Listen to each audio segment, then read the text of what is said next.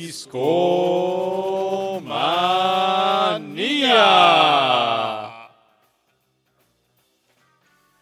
Discomaníacos, ¿qué tal? Sean bienvenidos a su dosis semanal de Discomanía. Por fin llegó el día más esperado de la semana, al menos para la escena discomaníaca. Hoy es jueves, jueves de Discomanía y tenemos un gran show. Como cada emisión, tengo a mi primer violín, porque toda orquesta necesita un primer violín. Bienvenido Aureliano Carvajal, ¿cómo estás? ¿Cómo estás, mi querido Babis? Encantado de estar con ustedes esta noche, noche, noche de jueves, como ya saben, en un gran, gran show que tenemos preparado para ustedes, queridos amigos. Estamos acá de regreso luego de una semana de vacación inesperada, pero como siempre, el show no se puede detener, el show debe continuar y aquí estamos de regreso puntuales o casi puntuales um, para traerles a ustedes una fina selección musical, una buena charla y sobre todo algunas algunas sorpresas. Tenemos sorpresas, pero Hay sorpresa. Oigan, discomaníacos, lápiz y papel eh, listos, por favor, porque hay, si nos han seguido en redes sociales, sabrán que en este episodio vamos a, a revelar una sorpresa de cómo pues, nos podrán acompañar y ir a, el- a la función de Bohemian Rhapsody, esta película sobre la historia de Freddie Mercury y Queen. Estén atentos, por favor, pero oigan, como toda orquesta tiene un primer violín, también tenemos eh, las percusiones ahora el señor Rash Pro juntito. ¿Cómo estás? ¿Qué hubo, muchachos? Eh, no sabía que era bataco, pero pues está chido. ¿O prefieres el oboe? No, está chido ser bataco. Está chido ser bataco, ¿no? Y Pues bien, la verdad, muy bien. Eh, extrañando la semana pasada de haber estado con ustedes, pero bastante feliz de estar el día de hoy aquí, en Discomanía. Vamos a platicar un ratito, muchachos. Está buena la charla el día de hoy. Y pues vamos a darle un ratito, ¿no? Oigan, y desde hace mucho tiempo nos no nos había acompañado un invitado muy importante en la historia de Discomanía. Si ustedes nos han seguido desde las- los primeros episodios de Discomanía, habrán escuchado en los primeros shows una voz que de repente desapareció. Es como en Los Simpsons, como cuando el papá de, de Nelson salió por cigarrillos. Aquí tenemos al buen Mariano Mangas, Búfalo Mangas, que regresó y sin cigarrillos. Hola, ¿qué tal amigos discomaníacos? Bienvenidos. Eh, sí, les agradezco mucho que me hayan hecho la invitación. Tiene un rato que no venía aquí a Discomanía, pero bueno, pues ya estoy de regreso y ya vengo con más conocimientos musicales para compartírselos. Oye, Mariano, es más, recuerdo mucho ese primer show que nos acompañaste porque es el primer show que publicamos en Discomanía oficialmente, ya como un podcast hecho y derecho. Ese show se llama Noche de Buen Gusto. Y Sí, ¿recuerdas que era como noviembre quizás? Y... Eh, sí, era más o menos por noviembre, este, y esa noche estuvimos hablando como, pues de distintas bandas que eran como rock, pero así más, eh, que tenían un estilo cool, un estilo más divertido, ¿no? Y que incluso hasta para músicos especializados. Estuvo bastante bien esa noche y pues ya después tuvimos otras que fueron más alocadas todavía. Oigan, y yo le andaba presumiendo a Mariano, oye, pues ya el podcast ha cambiado demasiado y no podíamos ni empezar, caray. Sí, eh, es que también hoy lo que pasó fue que yo me quedé con la onda, la idea original de Disconomanía de, de los acetatos, pero ya me comentan que ha, ha cambiado un poco, entonces ahí ya tuvimos- tenemos una rocola mágica con video karaoke y Todo ya todo, tiene. todo. El- tú le, es una rocola que le pides ahí una canción y y aparece. Es mágico. Así es. Oye, Aure, tenemos Dime. noticias, ¿no? Tenemos Cuéntanos. noticias, sí. Bueno, como ya les dijo Babis hace unos segundos, traemos una dinámica bien cotorra. ¿Qué, ¿Cuál es el premio de la dinámica? Bueno, que se van a ir con nosotros a ver la película de Bohemian Rhapsody muy pronto. justamente hoy, Aure, se estrena, pero en Reino Unido. Así es. Mientras tenemos aquí Discomanía al aire, se está estrenando en Reino Unido, pero en México esta película se proyectará por primera vez el viernes 2 de noviembre. Y Discomanía los quiere llevar a ver esta, Esta cinta. esta cinta, caray. Y por supuesto, eh, esto solo aplica si ustedes pueden estar en la Ciudad de México este viernes, ese viernes. Entonces, no cerramos afuera de la República, pero si están por acá, aprovechen y, Sí. Será, será mejor. Y ahora, ¿en qué consiste? ¿Cómo se podrán ganar? ¿Cuántos boletos tenemos? Tenemos cuatro. Tenemos cuatro boletos. Cuatro boletos que se pueden ganar. Entonces, ¿en qué consiste esta dinámica? Ahí les va. Lápiz y papel.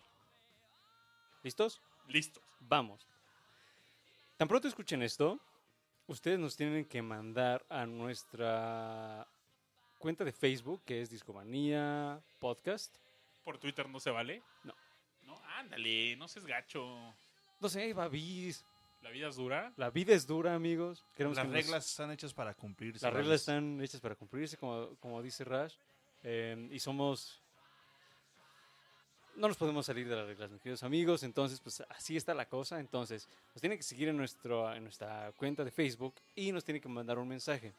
El mensaje tiene que ser lo más emotivo posible y nos tienen que decir por qué quieren ver esta película. Es decir, qué tanto les gusta Queen y Freddie Mercury como para realmente ver esta, esta cinta. Y no solo eso, sino también por qué la quieren ver con el staff de Discomania. Entonces, queridos amigos, pónganse muy abusados, escriban su mejor, su mejor versión, su mejor texto de, de por qué, por qué quieren ir a, a ver esta cinta con nosotros. Un párrafo es suficiente, tampoco se tienen que extender de más, pero sí, cuéntenos por qué les gustaría ver esta cinta, por qué les, llama tanto la, la historia de Queen como para checar esta, esta gran versión y sobre todo porque les gustaría verla en compañía del el staff. Entonces por ahí andará Babis, andará Ras, posiblemente ande Richard ahí Andará también. Richard por allá. Andaré También nos yo. acompañará el buen Julio Acuña. Julio nuestro Acuña. especialista En en Queen. Queen. En Eh, todo cosas Queen. Exacto. Entonces, Si tienen es- una duda de Queen, escríbanle a Julio y Entonces se va, a- se va a poner bueno, entonces me imagino que iremos a ver la película y seguro ahí podremos cotorrear un ratito antes y un ratito después para pues conocernos y charlar de música y a ver qué surge. cabe mencionar que la función es a las 10.20 de la noche en Cinemex de Plaza Universidad. Cine- no, sí, Cinemex, el frente de Plaza Universidad. Y ahí nos vemos. Por si no lograron ga- ganarse este boleto, pues también pueden llegar con nosotros y Ahí por vemos cuenta que propia, ¿no? claro, A ver, no. claro. Entonces, ya saben, amigos, mándenos un mensaje de por qué quieren ver la película de Bohemian Rhapsody y por qué la quieren ver con el staff de Discomanía. Mándenos este mensaje a nuestra cuenta de Facebook, Discomanía Podcast. Estaremos per- esperando esos mensajes. Y pues nada, sigamos con el show. Les podemos aumentar al premio unos stickers de discomanía, ¿no? Claro que sí. Perfecto. Se van a llevar unos para stickers. todos. Stickers para todos. Buenísimo, buenísimo, amigos. Oigan, pues es momento de ir al tema de esta noche. Y ¿Sabes qué? Perdón por interrumpirte, mi querido Babis, pero ahor- ahorita que les decíamos lo de Facebook, ¿qué tal que les recordamos nuestras otras redes sociales? claro que sí, estamos en Twitter como discomanía-fm, al igual que Instagram. También nos pueden seguir en Spotify, Discomanía Podcast. También pueden escuchar este podcast a través de Spotify. Búsquenos, por favor. Y. ¿Qué más, Aure? ¿En dónde más estamos? También nos pueden encontrar, por supuesto, en iTunes, en los, en los podcasts de iTunes y también estamos en Google Podcast para que nos escuchen desde sus dispositivos Android. Estamos en todos lados, Aure. ¡Qué barbaridad! ¡Qué maravilla! Somos ubicuos. Estamos everywhere. Estamos en sus cabezas, muchachos. Oigan, tenemos invitado, ¿no? Y. Pues en Discomanía nos gusta papachar a los invitados, nos gusta. Pues que nos visiten, ¿no? Y queremos que vengan más seguido. Mariano, ¿de qué traes ganas de platicar esta noche? ¿De qué nos quieres contar? Hoy traigo un odio fehaciente por los Beatles. Oye, pero Eso te- es así como... cuidado, ya, sé cuidado. agarrar que, los que muchos se me trancazos. van a aventar ahorita. Y sobre todo porque Aura y ¿Te yo somos escuchas? pro Beatles hasta de hueso Ah, entonces te colorado. podemos hacer el No, no. 12 contra 1. No, yo también soy fan de los Beatles y me gustan mucho y Sí, tengo sí, varios sí, de sí. sus discos. Pero siento que siempre que hablamos de música inglesa, hablamos de los Beatles. Entonces, o de los Rolling Stones. Entonces, el tema de hoy, o bueno, al menos lo que propuse, fue que hoy eh, escuchemos otro tipo de bandas, a nuevas propuestas, por eso también tenemos de, de fondo a los animales. Y hoy pues vamos a hablar de todo menos de los Beatles. ¿Por qué? Pues porque también hay otras bandas relevantes, importantes en, en- en la cultura inglesa que pues necesitan como que uno esté hablando de ellas, que la gente los conozca. Algunos ya tienen como su nombre bien ganado, pero bueno, este es el tema que se me ocurrió para regresar aquí a Discomanía y espero, con todo el respeto, que los bitlemaníacos no, este, no se me vayan a las fauces.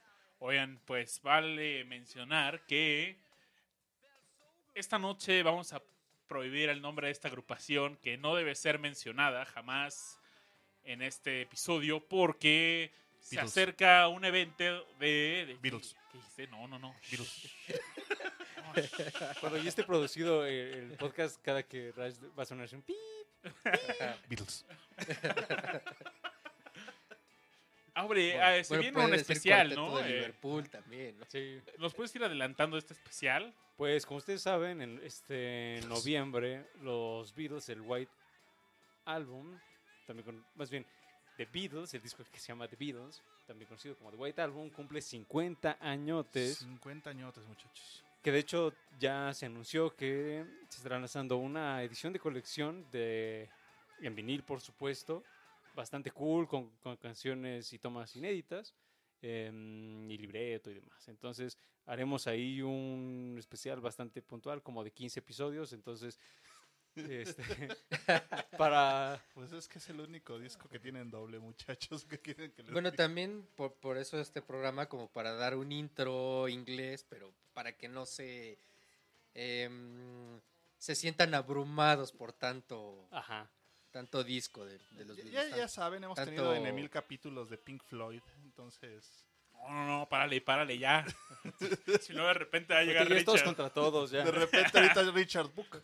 ¿Qué ¿Qué, pasó? ¿Qué es lo que? ¿Qué es la que hay? Deberemos de hacer un versus, así como, Un versus, claro. como tipo este Celebrity Deathmatch de, de bandotas, pero bueno. Estaría buenísimo.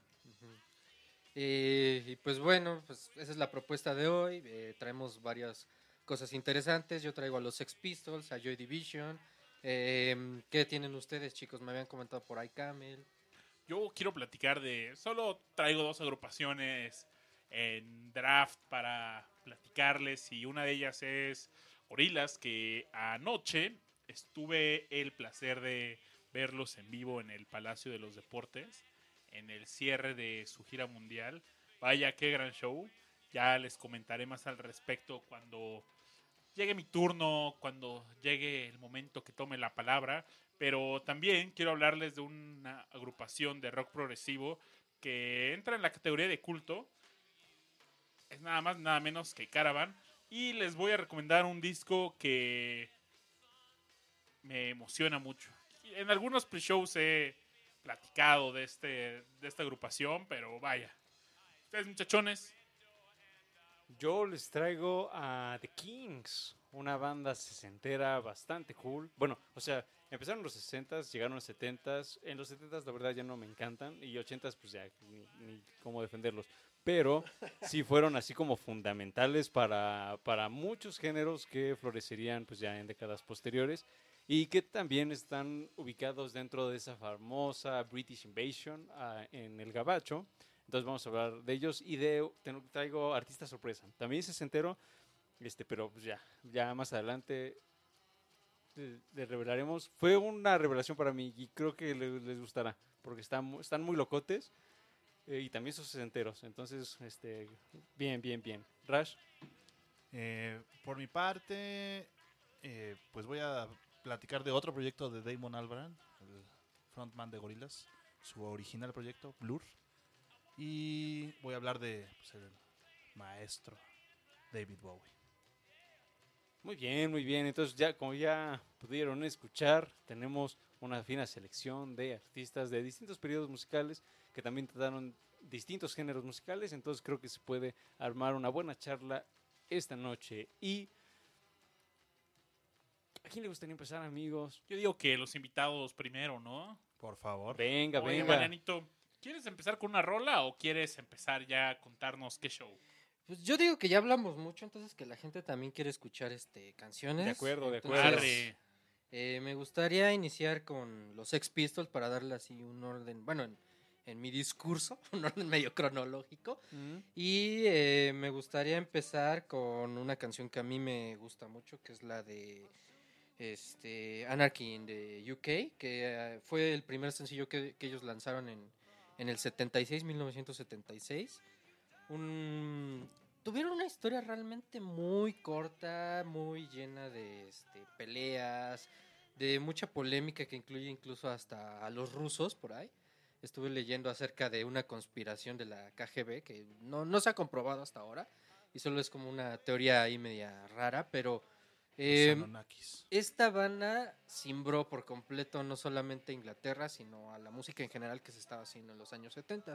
Entonces por eso me gustaría iniciar con, con Anarchy de UK, una de mis canciones favoritas, y que aparte pues muestra toda la ira, la fuerza, eh, ese espíritu juvenil que se vivía en esa época en la cual pues había otro tipo de grupos, estaban como los grandes grupos del progresivo, estaban también los Stones y, muchos otros grupos de arena, pero que habían entrado como en una tendencia de irse hacia la música disco, hacia la música setentera que ya no hacía un empate como muy eh, divertido con, con las clases obreras, con las clases este, jóvenes. Entonces llegan los Sex Pistols con este tema Anarchy en the UK y rompen todos los esquemas. Pero ya les iré contando un poquito por qué rompieron esos esquemas. Por lo pronto, si quieren, ponla y este, escucharla. No se diga más y vamos a escuchar esta rola.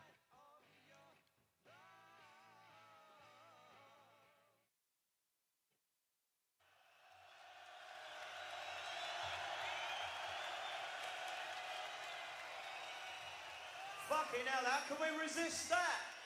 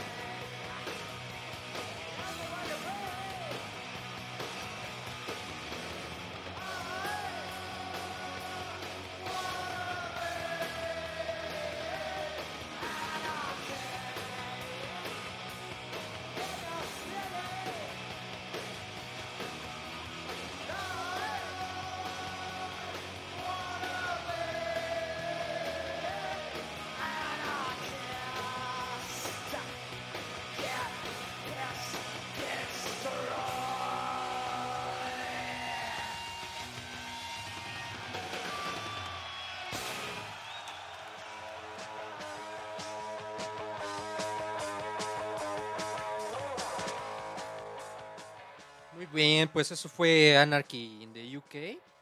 Eh, pues traje de un poco este disco eh, porque me lo consiguió una amiga que, que recientemente viajó a Londres, allá a Inglaterra. Este se llama Elda y le mando un saludo. Me trajo esta edición este, inglesa que yo andaba ahí como muy obsesivo como por conseguirla. Y bueno, pues platicando un poquito más sobre los Sex Pistols, eh, la forma en la que rompen en la escena inglesa se da porque, pues en primera, pues su look, ¿no? Que, que empezaron a retomar como de los New York Dolls y que aparte, o sea, se identificaban mucho con las clases trabajadoras de, de la Gran Bretaña. Y también, eh, una de las cosas que los llevó como mucho a la fama fue que en uno de los programas donde los entrevistaron, o sea, fueron de las primeras bandas que empezaron a, a insultar al, al conductor y a decir fuck up y se transformó como en un fenómeno que pues de pronto escandalizó a Inglaterra, que recordemos que venía como de una guerra, que había pasado por la época victoriana, de una cuestión como muy conservadora, y de repente llegan estos tipos a romper como todos los esquemas, con su música tocaban mal en vivo, este, y aparte pues también lo que les decía, hay una teoría de, que según esto, la KGB promovió como mucho a los Sex Pistols, les invirtió dinero para que pudieran como des- desestabilizar a Inglaterra, cosa que hasta ellos mismos pues, no, o sea, se han reído de, de estas. Hay Teorías una- conspiratorias, Hay ¿no? un álbum que se llama eh, Putin's Favorites y aparecen puras, puras rolas así, según aprobadas por Vladimir Putin. Y, Y entre ellas están los Sex Pistols. sí.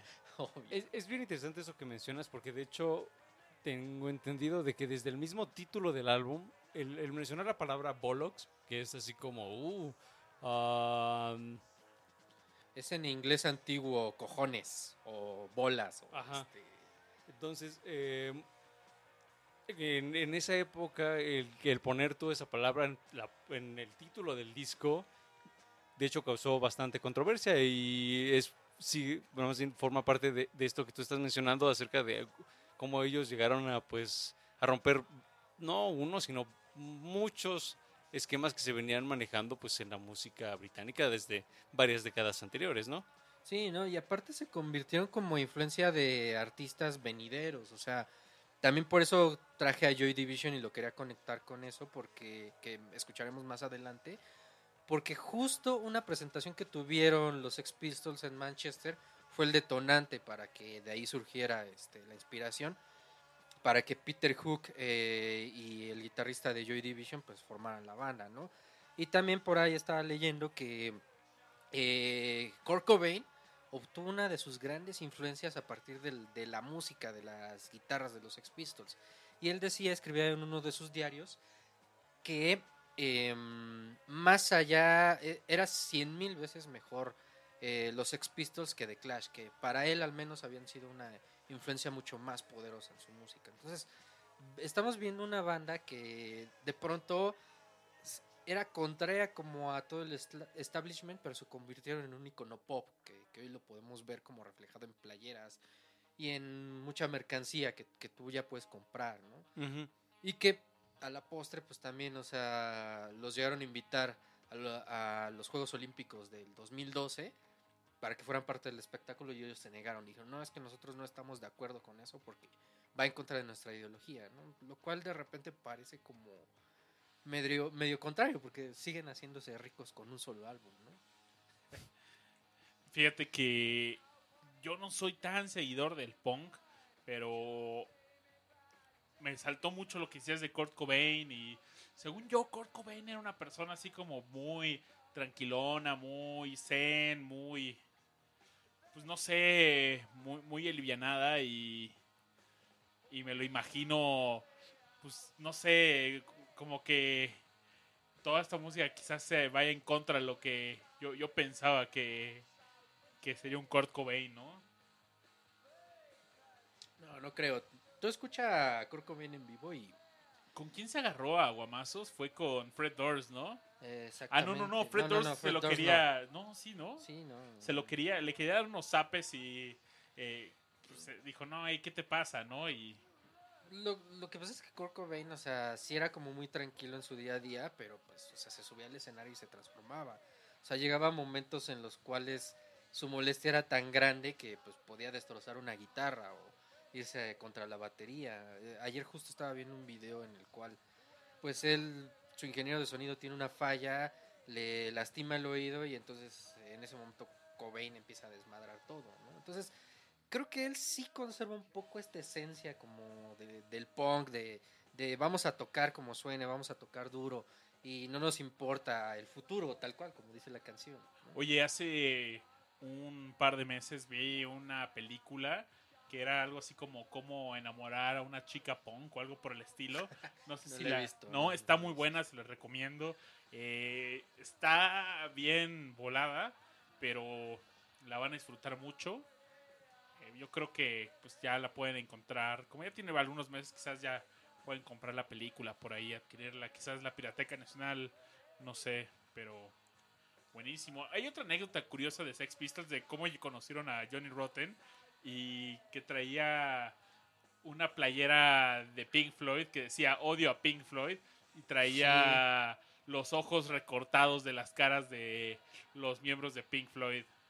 Sí, de hecho él solía frecuentar mucho este la tienda de Ma- Malcolm McLaren, que era era- después se convirtió en su manager, y les llamaba mucho la atención porque era un tipo todo desgarbado, o sea, llevaba con, con el cabello todo pintado, y le dijeron, a ver, cántate esta canción, y él se puso en un mood muy histriónico, muy en su onda, que solo en su cabeza funciona, o sea, porque es un tipo muy excéntrico, y se ganó como y aparte no se lavaba los dientes, entonces por eso se ganó el, apodo de Rotten, o sea, de podrido, por, sus dientes todos este, maltrechos y, y todos mal eh, cuidados. Y de hecho sí tenían como ahí un cierto odio hacia Pink Floyd, pero es curioso porque el apodo de Sid Vicious surge a partir de un hámster que tenía.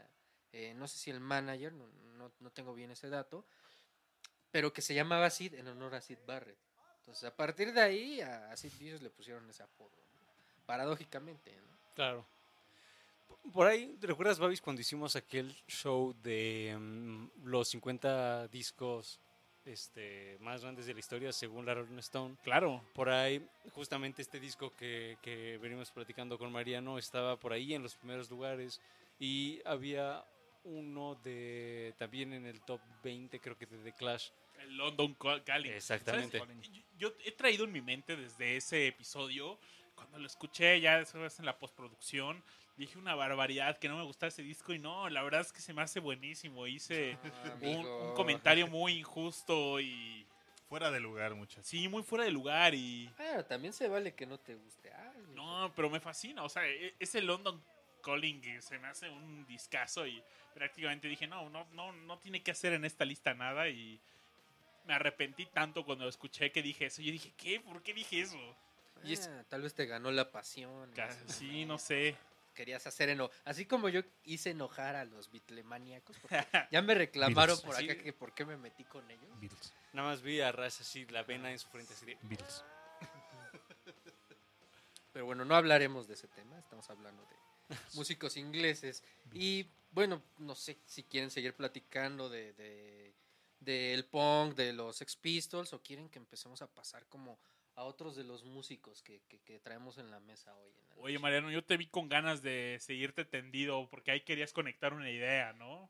Pues sí, un poco, pero pues no sé, o sea, aquí se trata de pluralidad. Aquí sí es una encuesta este, No, no, no, no, no. Aquí, democrática.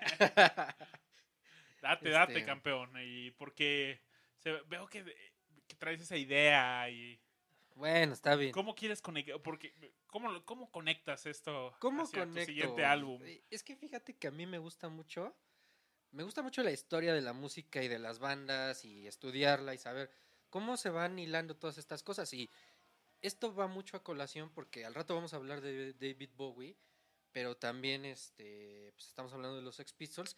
Y esos dos músicos tan diferentes, o sea, con unos estilos, eh, unos como muy excéntricos, muy guitarrosos y otro como más pulcro, más cerebral, que era Bowie, tienen influencia en una banda que a mí me gusta mucho particularmente, que se llama Joy Division.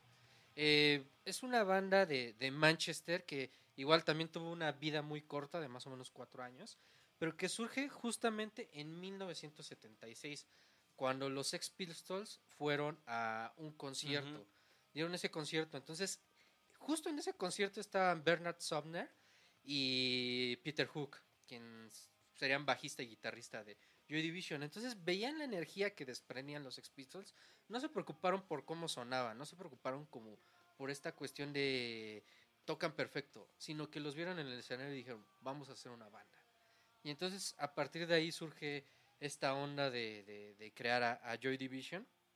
Más adelante se junta con ellos Ian Curtis como vocalista. Y es curioso porque Ian Curtis tiene esta influencia de Mark Bolan y de T-Rex, que fueron como dos de esos grandes frontman al que él aspiraba a ser y que lo podemos ver en la película Control, que es como la, la biografía de, de Ian Curtis. Entonces, se juntan estos tres eh, músicos y empiezan a crear eh, una música que ya se estaba empezando a alejar como de esta cuestión pop sin- y que estaba entrando como una onda mucho más sofisticada que, que- Es, lo, es lo que muchos consideran como el post-punk, ¿no? Exactamente, y sin proponérselo, sin darse cuenta, empiezan a, a crear una nueva, una nueva eh, forma de entender la música y que nos abrirá mucho a lo que sería eh, el New Wave en los años 80, ¿no? Y Joy Division, sin proponérselo, también crea una escena que no había en Manchester, o sea, la, la escena de Manchester que empezó a dar a bandas muy emblemáticas, como por ejemplo los Happy Mondays, ¿no? Que, que surgieron de The Factory, que era esta compañía discográfica que creó Tony Wilson, y un tipo genial, un tipo que de repente empezó a descubrir muchas bandas, muchas bandas, y creó este lugar conocido como The Factory, que era un bar en el cual eh, surgieron, después de que fallece Ian Curtis, surge New Order, y ahí es donde se gesta todo un foco de atención sobre Manchester. Y Manchester de pronto, entre mediados de los años 70 y, los 80, eh, adquiere estos reflectores y se abre hacia todo el mundo, ¿no? Una lástima, porque pues la muerte prematura de Curtis, pues ya nos dejó sin, sin escuchar una evolución más grande, ¿no? Pero bueno, pues, ¿qué les parece si, si escuchamos algo, algo de ellos? En este caso de, del Closer, que es el disco que, les traje. Eh, para muchos, el eh, eh, Unknown Pleasures, que es su primer disco, es como el más sofisticado po- por, el sonido, pero en particular a mí me gusta mucho más Closer porque fue el primer disco que escuché de ellos completo y porque tiene una profundidad letrística que sí te lleva a, a- a descifrar un poco la mente de Ian Curtis, todo este sufrimiento que él tenía, todos estos conflicto- conflictos emocionales que, que él sentía. Entonces, mm, ¿qué les parece si empezamos con una que no sea tan clavada como Isolation, que es un poco más para bailar y un poco más para, para mover el piecito, pero que tiene toda esta oscuridad que, que logró esta agrupación de Manchester? Me En- late, me late. ¿Qué les parece? Me late el chocolate. Pues vámonos con esta rolita y regresamos aquí en Discomanía.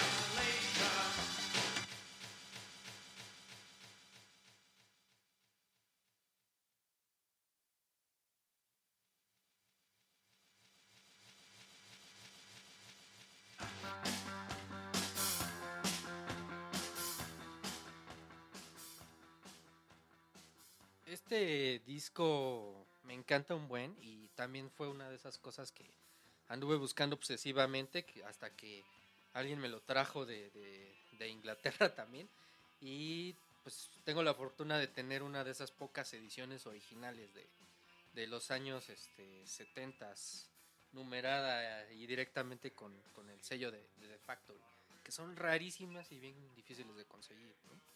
y ya en lo personal, y justo esta canción que estamos escuchando de fondo se llama A Means to the End, eh, es una de esas canciones que por alguna situación, eh, cuando yo conozco a Joy Division hace como más o menos unos 10 años, la empecé a sacar en la guitarra y me, me doy cuenta que eh, su música quizá melódicamente no es tan compleja, pero se rodearon de gente que pues les dio como toda esta complejidad, como el productor Mark, Martin Hannett, quien eh, de pronto le gustaba como grabar cosas, o sea, le gustaba grabar el sonido del elevador, el sonido de los aviones pasando. Eh, él, no sé si recuerdan una canción de Joy Division, en la cual suena como un este, aerosol que está todo el tiempo. En realidad sí es un aerosol, o sea, él lo grabó y se le ocurrían cosas bien locas. Le gustaba grabar como para el Uno, Unknown Pleasures. Grabó la voz de Ian Curtis a través de un teléfono. Entonces, eso de cierta manera le dio mucha sofisticación a la banda. Aquí lo difícil fue que Ian Curtis se metió como una, una crisis muy compleja. Porque pues a los más o menos 21 años él ya tenía una hija, ya estaba casado. Y pues prácticamente todos los ahorros que tenía para su primer disco se los gastó, ¿no? Sí. En eso. Y llegó a tener como muchos problemas con su chava y de repente se enamora de Nick Honor, que es, eh, era una periodista que lo seguía para todos lados. Pues tiene como esta relación de amorío con ella y en una gira estaban por viajar a Estados Unidos. Ese era el brinco ya hacia la fama mundial. Y Esto es- como iba en el 80, ¿no? Más o menos. Mm, eso fue... O iba, todavía 70. Todavía ¿no? 70, fue Ok. por el 78, 79. Ujú. En el 78, y de repente en, en una van le em- eh, empieza a convulsionar y pues va al médico y se, da, se dan cuenta que pues en realidad padece epilepsia y también por eso, pues algunos suponen que por la epilepsia tenía este baile tan curioso o tan particular en el escenario. Eh, otros dicen que más bien era su forma de explayarse. El- la cuestión es que a partir de que le de- detectan esta enfermedad, lo medican y cambia completamente. O sea, toda su visión, toda su actitud cambia y es como surge el Closer. Y el Closer es un álbum completamente oscuro, que tiene letras muy depresivas, que tienen letras que nos van avisando un poco de- del final que tendría Ian Curtis cuando se suicida. Eh, estos dos discos son, como les dije, muy relevantes para lo que vendría después, que Claro. es eh, el New Wave y que influirían a bandas como los Pixies, que influirían también incluso al, un poco al sonido de The Cure, ¿no? En los años 80. Oye, y que de Pixies iba a estar en el Zócalo de la Ciudad de México. Va a estar en el Zócalo de la Ciudad de México El 10 de noviembre, ¿no? el 10 de noviembre. oigan, pues no se lo pierdan, discomaníacos. Y también en el Corona y en el... En el Metropolitan El también. Metropolitan, ¿no? Pero sí. esa fecha creo que voló, ¿no? Dos fechas, agotaron dos fechas. O sea, los que no alcanzamos boletos tendremos que ir al Zócalo. Se va a poner cotorro. Por eso los vamos a ver en el Zócalo, muchachos. Allá nos vemos y Discomanía los invita al Zócalo, lápiz y Exactamente, papel, Porque te- la siguiente dinámica. Pero bueno, eso es lo que les quería compartir hoy con Joy Division, pero no quiero acaparar esto y sigamos con la música inglesa. Sigamos, sigamos. ¿Qué te parece, mi, mi querido Rash, si te lanzas y nos, nos cuentas un poco de, bueno, de David Bowie como tal? De hecho, yo recuerdo un show en donde estuvo el buen Mariano que, que de hecho dio cátedra de David Bowie, uno de los Recuerdo, shows. recuerdo, sí. Como Ah, el show sí. 4 o una onda así, ¿no? Justo Sí, sí, había fallecido, de hecho eso fue lo triste. Sí. ¿Recuerdas Pero ese fue- año, Rash? Fue muy Fue, improvisado. fue sea, el año de las muertes, porque literal hacíamos un show, estábamos preparándonos y, oye, que se murió tal artista. Pum.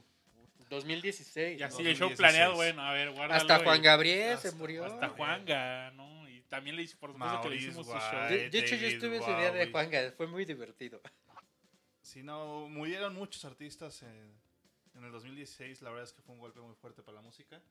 Y, y sí, me acuerdo mucho, todo ese año era, estábamos planeando Discomanía ya teníamos como una idea. Oye, se murió Prince. Mm, doctor. Cosas por el estilo, ¿no? Fue, fue una época triste. Pero bueno, ya dejamos eso atrás. En un par de años volveremos a lo mismo. Esperemos que, que- que tome tiempo Pues ya no les falta mucho a, a varios. A varios. a varios como los Stones. Sí, ya de repente vamos a empezar a escuchar cómo se muere cada uno de los Stones. Y O sea, pues es algo que tenemos que empezarnos a acostumbrar. o es sea, naturaleza, ya, muchachos. o sea, Es la naturaleza y no hay nada que podamos hacer para eso. Exactamente. Pero Pero- bueno, no hablemos tanto de ese tema triste. Mejor, ¿qué, qué es lo que sigue en la lista de...? Ha- Hablemos un poquito de Bowie. Para los que no lo conocen, tache. Porque deberían de conocerlo. Pero pues es un músico inglés. Claro. eh, muy famoso. Y yo creo que dentro de las grandes cosas que tiene él es que fue una persona multifacética, ¿no? Durante su carrera manejó distintos eh, avatares o aliases, por decirlo así, y representaba a ciertas personas eh, a lo largo de su carrera. Cada disco sacaba, bueno, no cada disco, pero sí cada uno, dos Cada, tres. cada ciclo como que escogía este, alguna personalidad que, identificara con su música. con su música, ¿no? Y este, pues de entrada, pues estaba él como, yo creo que todavía está como haciendo su esta idea, ¿no? Y, y realmente yo creo que es lo más Bowie que podrías ver en su en su inicio de carrera, este, más lo más personal por decirlo así, sin ponerse una máscara. Y pues después salió el Space Oddity y, y, pues ya de ahí empezó ya la, la personificación ¿no? de, de- de distintas este, de estas distintas este, personas en su Lo que pasa el que, es que él tenía un maestro, un este, maestro de teatro, que fue casi casi el que le enseñó toda esta cuestión de, aparte de la música, ser histriónico en el escenario, que es como que lo, lo que llamó mucho la atención de Bowie. Existen muy- muchas anécdotas detrás de él en las que dicen que él no tenía dinero, o sea, él trabajaba en revistas, escribía artículos, pero que de repente decía, me voy a rentar una limusina con mi dinero y para llegar a los espectáculos, para llegar a, al estudio 54 y que vean que yo soy un rockstar. Y le funcionó, o sea, Claro, vendió muy bien la idea. y o sea, es- Ah, es- eso aparte de ser un excelente músico, ¿no? O sea, eso no, no le quita, porque podrá ser muy, este, ¿cómo decirlo? Muy rockstar, pero pues si no lo, si no lo expresas, pues también no. O sea, si, si no lo vives en la guitarra, por ponerlo así, este, pues no, no, no, no, no pega, ¿no? Pues mejor te vas a, a- a trabajar en el teatro o en, en el cine, ¿no? Exactamente, ¿no? Y de hecho era tan buen músico que pues trabajó con grandes músicos. Ahí está Nigel Rodgers, el que era de- el guitarrista de The Chic. De chic. Le, le produció uno de los discos de, de- de los ochentas, donde viene la canción Let's Dance. Sí. Y eh, él le- Pues es de bien hecho así se llama el disco, ¿no? Let's Dance. Exactamente. Y es bien chistoso porque hay una anécdota detrás de esa canción en la cual Nigel Rodgers dice que David Bowie estaba muy, muy obsesionado con una serie este, viejita que eh, ahorita no, no recuerdo bien el nombre y se volaron prácticamente para la parte del- de, de los metales que suenan eh, el jingle que tenían. Entonces Nigel le decía, oye, pero ¿por qué hacemos eso? Dice, tú déjalo. O sea, yo quiero que la gente escuche esto y se le pegue en la cabeza, ¿no? Y se quedó ahí. Na, na, Eh, el tema de. Peter Gunn. El Ya. tema de Peter Gunn fue el que el que agarraron para la parte de tararararara, fue el que tomaron y es el que se te queda siempre en la cabeza. Así todo el tiempo lo estás escuchando. El ta- la guitarra de, de Nigel así de tan tan tan tarán. Por ahí el buen Julio Acuña nos comparte el dato en el chat de Mixler que Joy Division inicialmente se llamó Wars- Warsaw en honor a una canción de, de Bowie, de hecho. De hecho, sí, y se cambiaron ese nombre porque había una banda en Londres que tenía un nombre más o menos similar. Eh, y por eso escogieron Joy Division, que era como en honor a un libro que se llamaba La Casa de las Muñecas, que hablaba de las prostitutas en, durante la Segunda Guerra Mundial eh, para los nazis. Bueno, ahí está el dato. Pero sigamos hablando de, de, de Bowie. Bueno, yo, más que platicar, porque yo creo que ah, hablar como largo y tendido de Bowie está cañón. Y ya de hecho tuvimos gracias a Mariano, un, un show dedicado a él en específico. Este, me, me gustaría hablar un poquito de, de las rarezas, ¿no? Entonces, pues, Claro. mi, mi idea más bien principal era platicar un poquito más de, de la época en la que, pues no pegó tanto, ¿no? Porque como todos los artistas que son tan longevos, este, activos, pues tienen sus altas y sus bajas. Claro, sí. Este, para mí yo creo que, no sé, la parte de Berlín no, no fue mi, mi favorita, pero bueno, esa es mi, mi, mi- mi recepción personal, pues, ¿no? De, de Bowie. ¿Cuál? ¿Qué época? De los seten- del 76 al 79, cuando se fue a vivir a Berlín. Ah, ya. Y fíjate, hay muchos discos como interesantes en esa época. Digo, no es, no es que haya hecho algo malísimo, yo creo que lo más malo que hizo fue la película esta. Bueno, ¿no? alguna vez, citando a, a Hugo García Michel, eh, un melómano y el editor de La Mosca, cuando recién falleció David Bowie, él escribió un artículo muy bueno, que, que búsquenlo y léanlo, en el cual él mencionaba que Bowie era como muy virtuoso, pero muy disparejo. O sea, que tenía tantas épocas y de repente se volvía como un músico de músicos, que por eso de pronto era muy respetado en, el ambiente musical, pero que sí, o sea, su música estaba muy pensada y muy diseñada para ser escuchada pa- por gente, digamos, más sofisticada o, gente más especializada. Entonces, por eso hay álbums de, de él o hay canciones de él que son como más eh, populares o pop, y hay otros que sí, o sea, son difíciles de digerir a veces, ¿no? Sí, definitivamente. Y bueno, también esto entra dentro de la idea pues de que era tan multifacético, ¿no? Porque podía ser de todo, básicamente. Sí, sí, sí. Y colaboraciones, ¿no? O sea, bueno, cantidad de colaboraciones, yo creo que de las cosas que más me dan risa, pero que me gustan es ya- con y hasta este... actuar. Hasta cuando salió en Zoolander, ¿no? O en la película de este, cuando la hace de Tesla. No, hay, de- hay una en la que la hace de duende, que no me acuerdo ahorita el nombre de la película. ¿No estás hablando de la del laberinto? Ajá, En la Laberinto, cual sí, Laberinto. es el mago. en- Mago, en esa gracias. película, exactamente. Así que también digo, la verdad es que me da, me da cosa ver esa cosa. Es muy bonita, la verdad. Está bonita, pero sí, no sé, luego le ves el paquetazo ahí. Ah, sí, eso es bastante perturbador, el, el paquetazo en las mallitas. Pero bueno, Tiene cosas divertidas. a él ¿no? le gustaba dobletear, o sea, bateaba parejo. Sí. Bueno, también eso manejó, ¿no? Que fue parte de una de sus, Muy andrógino. de sus facetas, ¿no? El, el decir que, o vender esta dualidad, ¿no? la, bisexualidad al final del día. Y fue como parte de, de una promoción, marketing, al final del día, dentro Sí. de su persona. Todo vende. Todo vende. Entonces, este, ¿qué les parece si ponemos, este, pues de esta época que no me gusta tanto, pero que sí hay canciones que, me- que me gustan, podríamos poner algo de Blue Jean, pero más bien Blue Jean. De, de- Ah, me de parece bien. Sí, para tampoco escuchar las, clásicas. de- Las clásicas de siempre, ¿no? Exactamente. Vámonos. Vámonos con esta rola y volvemos a Discomanía.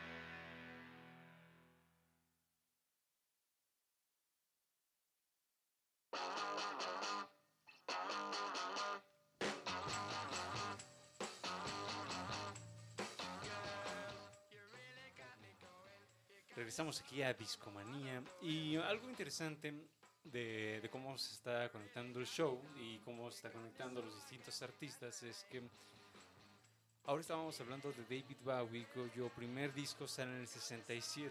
Para el 67 lo- el fenómeno con- conocido como British Invasion ya había tenido así como sus mejores momentos. Es decir, eh, este es un fenómeno que se da mm, 64, 65, 66, em, con la llegada de primero de la banda que no podemos mencionar en el show y que definitivamente no, no mencionaré. Este, ellos llegaron a Estados Unidos y le siguieron muchos artistas, ¿no? Entonces llegan The Rolling Stones, llegan The Hollies, llega Van Morrison, ah, Rush, ya. Este, ah, en fin, llegan, llegaron muchos artistas británicos y en general contagiaron a Estados Unidos con este sonido que revolucionó pues el mercado.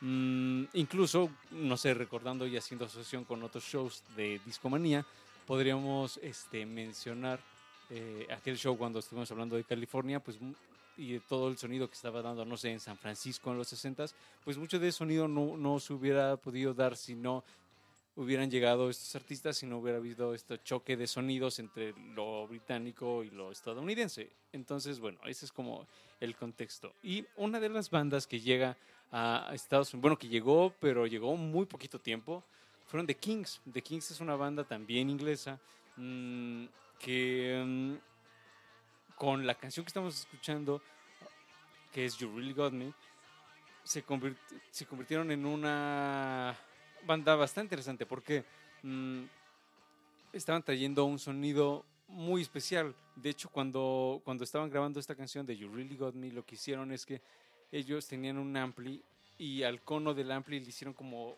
rajaduras y medio lo lastimaron para que sonaba así, este, pues, feón, por decirlo de algún modo, ¿no? Entonces, este sonido medio rasposón de, de la guitarra y demás, pues se debe a, este, a estas pruebas que ellos estaban haciendo para que su sonido no sonara tan limpio como, eh, como estaban acostumbrados otros artistas de, pues, sus contemporáneos, pues.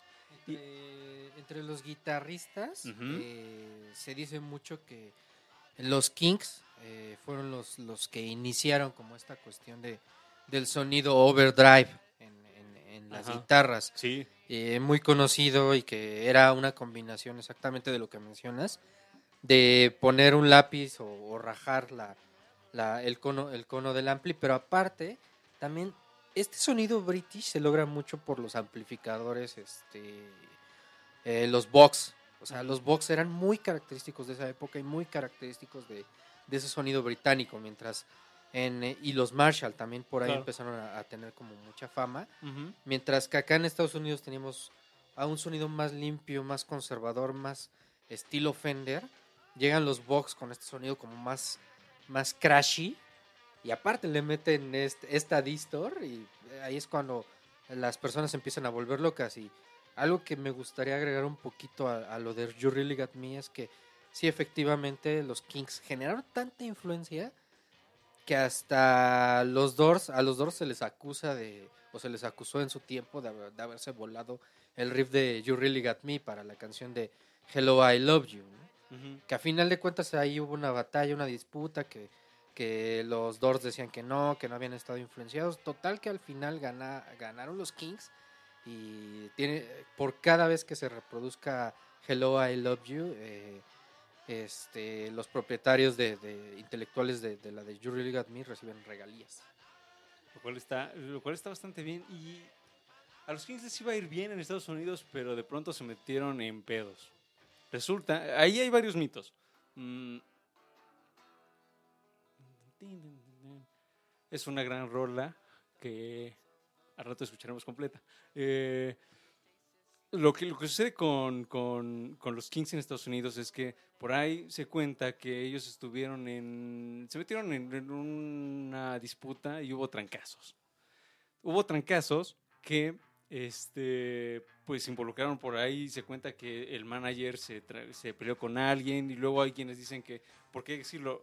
Los, los miembros principales de los Kings eran los hermanos Davis. Exacto, eso siempre se estaban Ellos peleando. tenían una rato. relación así muy mala que incluso se cuenta que en varios de los ensayos y demás, así hubo una anécdota en donde se estaban peleando y que uno agarró un, un platillo de, de la bataca y ¡zas! que se lo avienta así como al- a, la cabeza, algo así, ¿no? Y eh, pues sí, o sea, anécdotas de esas, este, pues hay varias, ¿no? Entonces, eh, por eso no, no les extrañe que haya habido una disputa que haya incluido golpes este, ahí en Estados Unidos, ¿no? Entonces, ¿qué sucede? Que la Asociación de Músicos eh, Americanos dice, pues a la goma a los Kings y los banean de Estados Unidos por cuatro años.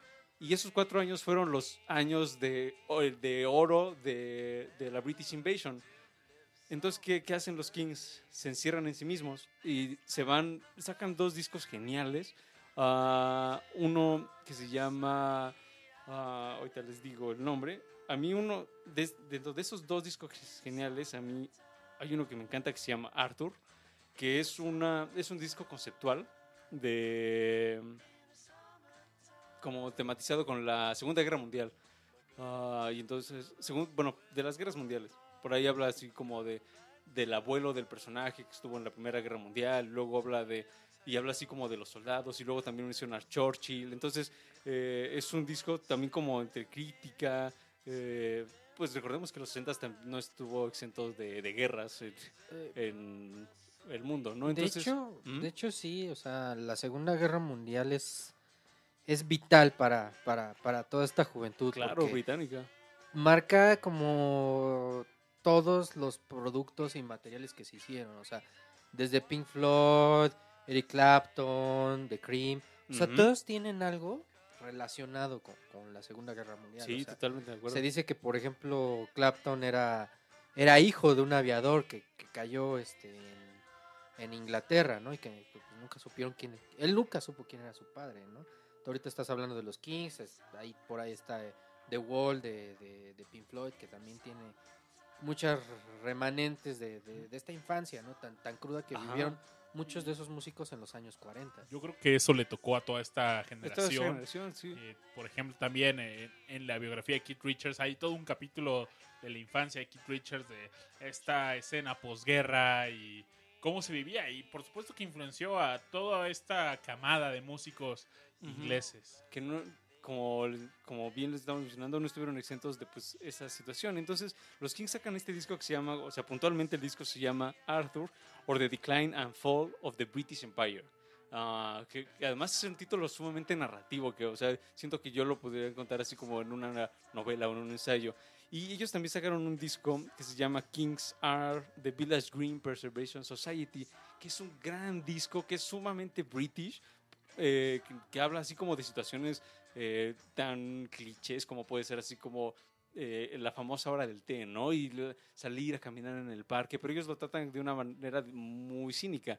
Ah, y bueno, todo estaba sucediendo y no estaba llegando a Estados Unidos, ¿no? Entonces fueron dos discos bastante buenos que, nada más para que se den una idea, eh, el The Kings and the Are, The Village Green Preservation Society, sale el mismo, salieron el mismo día que el White Album que ya mencionábamos. Y uno en dos semanas vendió 2 millones y el otro en dos semanas vendió 20 mil en todo el mundo. Entonces se los comieron, ¿no? Entonces, eh, sin embargo, eh, los discos de The Kings son bastante pulidos, bastante bien construidos y esta dupla de los Davis sí llegaron a hacer cosas bastante geniales. Uh, hay una canción que igual podríamos poner de fondo, mi querido Babis, que se llama A Well Respected Man. Ah, Ah, esta canción es como el... Creo que nos puede dar así como un buen ejemplo de, de lo que quieran representar, ¿no? Entonces este hombre bien respetado es alguien que trabaja, que se levanta temprano, que va a la oficina, eh, que regresa de su chamba, que convive con su familia, que tiene un coche quizá, que los sábados se aloca un poquito, que... eh, y es como esta vida tan como de ciudad y demás, eh, que ellos retratan de una manera pues bastante pues burlona, bastante cínica. exactamente. Y, Hay, una canción que también a mí me encanta, que creo que es una de las composiciones más bonitas de Ray Davis, que es la de Waterloo Sunset. Es- esa canción es preciosa porque letrísticamente hablando te habla sobre un atardecer, o sea, sobre cómo era la vida en esa época. Ellos tenían como mucho esto, como mucho de, de retratar eh, la vida inglesa exacto. de ese tiempo. ¿eh? Y, y es bien curioso por lo, por lo que veníamos mencionando. O sea, ese, ese rechazo de Estados Unidos creo que también ayudó a que ellos también dijeran, ah, bueno, pues si no nos van a escuchar acá, vamos a adentrarnos mucho. Y lo hicieron, lo hicieron bastante bien. Y estos discos que les menciono pues, pueden ser así como un gran retrato de la vida británica, pues del momento, ¿no? Entonces, ya que estamos hablando así de, full británicos, pues creo que si se animan a echarles una escuchada a estos discos, creo que se pueden dar este un, buen quemón acerca de no solo de- del sonido británico, sino también de pues cómo era la vida, la vida británica. Y ellos en el 70 sacan un disco que a mí también me encanta, que se llama Lola versus Power Man and the Money Ground, Part 1, que nunca hubo Part 2.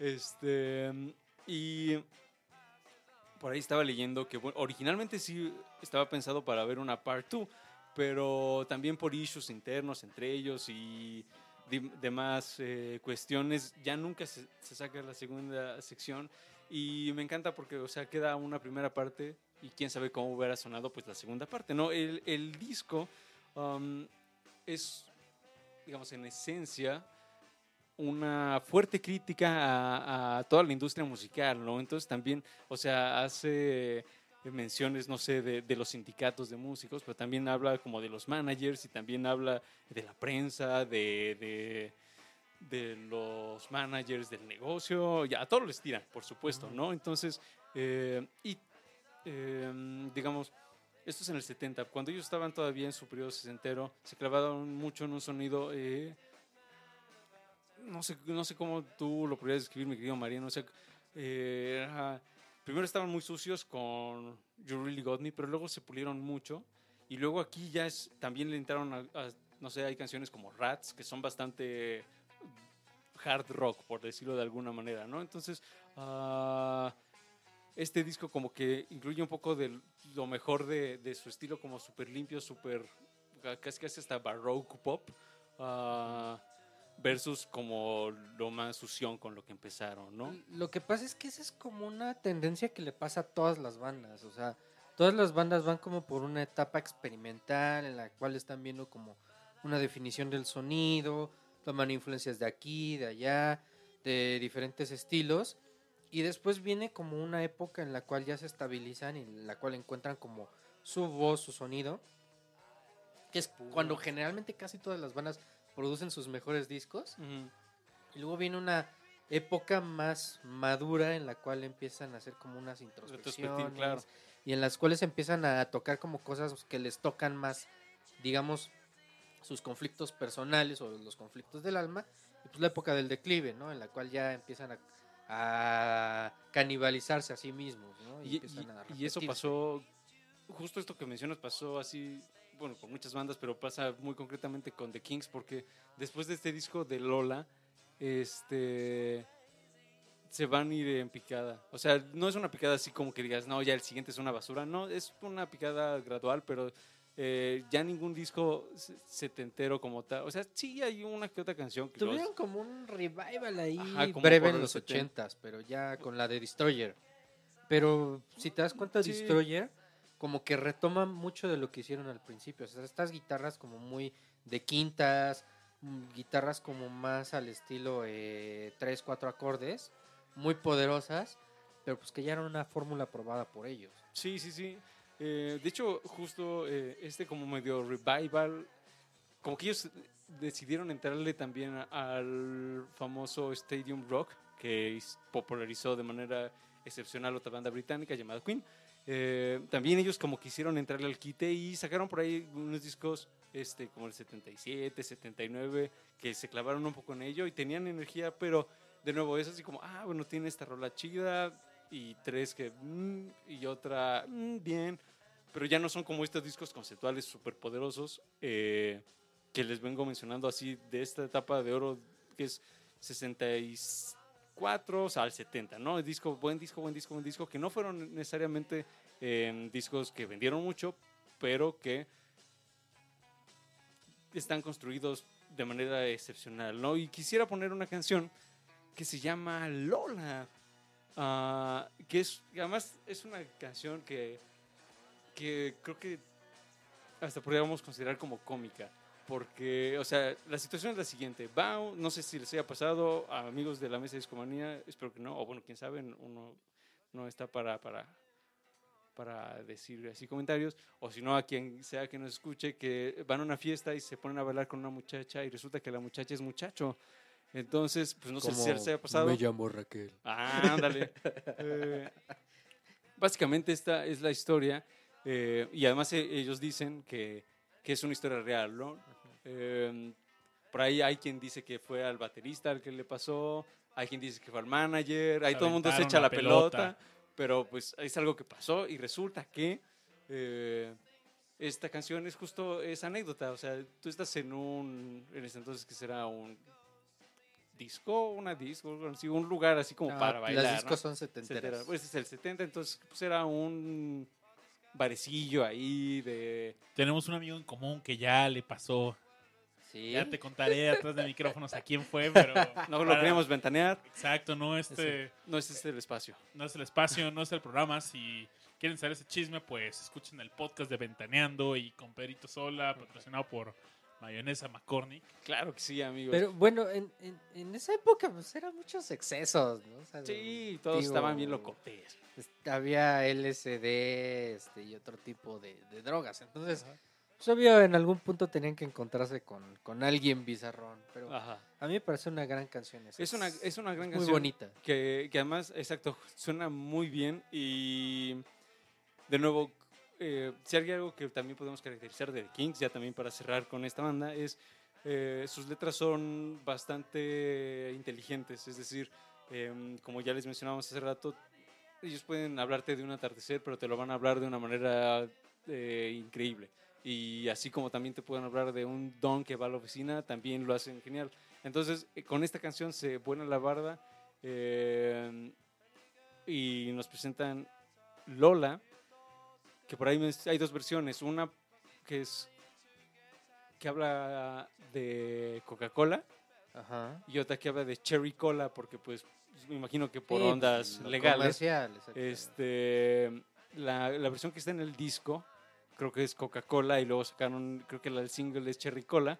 eh, si no, ya les corroboré más adelante. Pero vámonos con esta canción, mi querido Babis, canción del 70, de un disco que se llama Lola vs. Power Man and the Money Go Round, Part 1.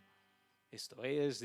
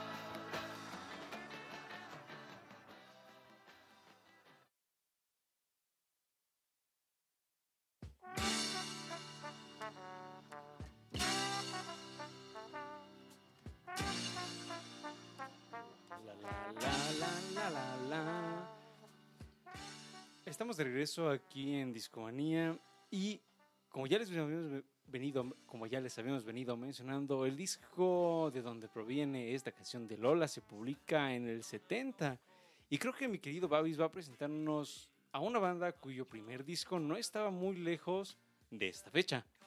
Claro que no, Aure, porque el año que sigue se publicó un gran álbum para el rock progresivo que se grabó en el 70, pero se publicó hasta un año después. Y este es el álbum que se llama In the Land of Ray and Pink. En español sería En el mundo de gris y rosa. ¿Se estar en un mundo donde todo a su alrededor es rosa, todo es gris? Eh, para describirles más este mundo es, como una onda tolkieniana Así imagínense en, en, en alguna, con unos hobbits ahí del Señor de los Anillos, pero eh, todo es rosa, todo es gris. Y es un álbum conceptual que nos pinta este mundo. ¿Por qué Caravan, mi querido? Eh, ¿qué, te llama la atención de esta banda?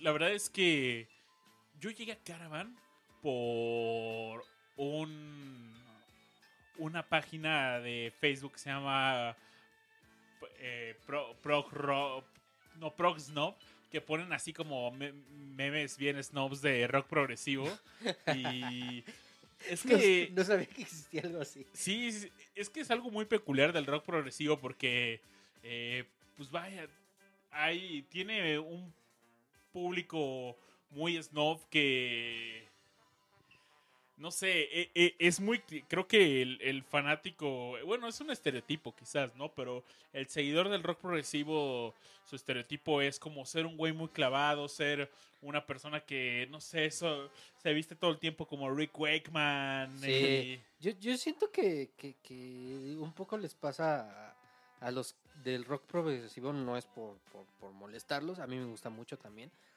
pero les pasa un poco que se convierten como los filósofos de la música. O sea, sí es... Ándale, diste con el clavo y, o sea, llegar con un dude que la verdad siempre he tenido pláticas bien interesantes con esta banda clavadísima con el rock progresivo, pero sí, eh, eh, se, se torna bien filosófica la plática, ¿no? Y creo que mucho de esto es culpa de álbums de Yes, por ejemplo, y... Vaya, el rock progresivo estaba muy fuerte en Inglaterra en esta década de los 70 y pues quizás los grupos más conocidos serían Pink Floyd, pero hay otras agrupaciones como Gentle Giant eh, o en este caso Caravan que a Caravan le pasa algo que ellos fueron una banda que siempre intentó como que chartear, hacían todo lo necesario. Por ejemplo, para eh, un álbum anterior de este de In the Land of Graham Pink, van con el productor de Camel, de Gentle Giant, y les dice, oye, pues ayúdame, ¿no? Necesito que... Necesitamos llegar a estos charts. Y pues no, no lo lograron.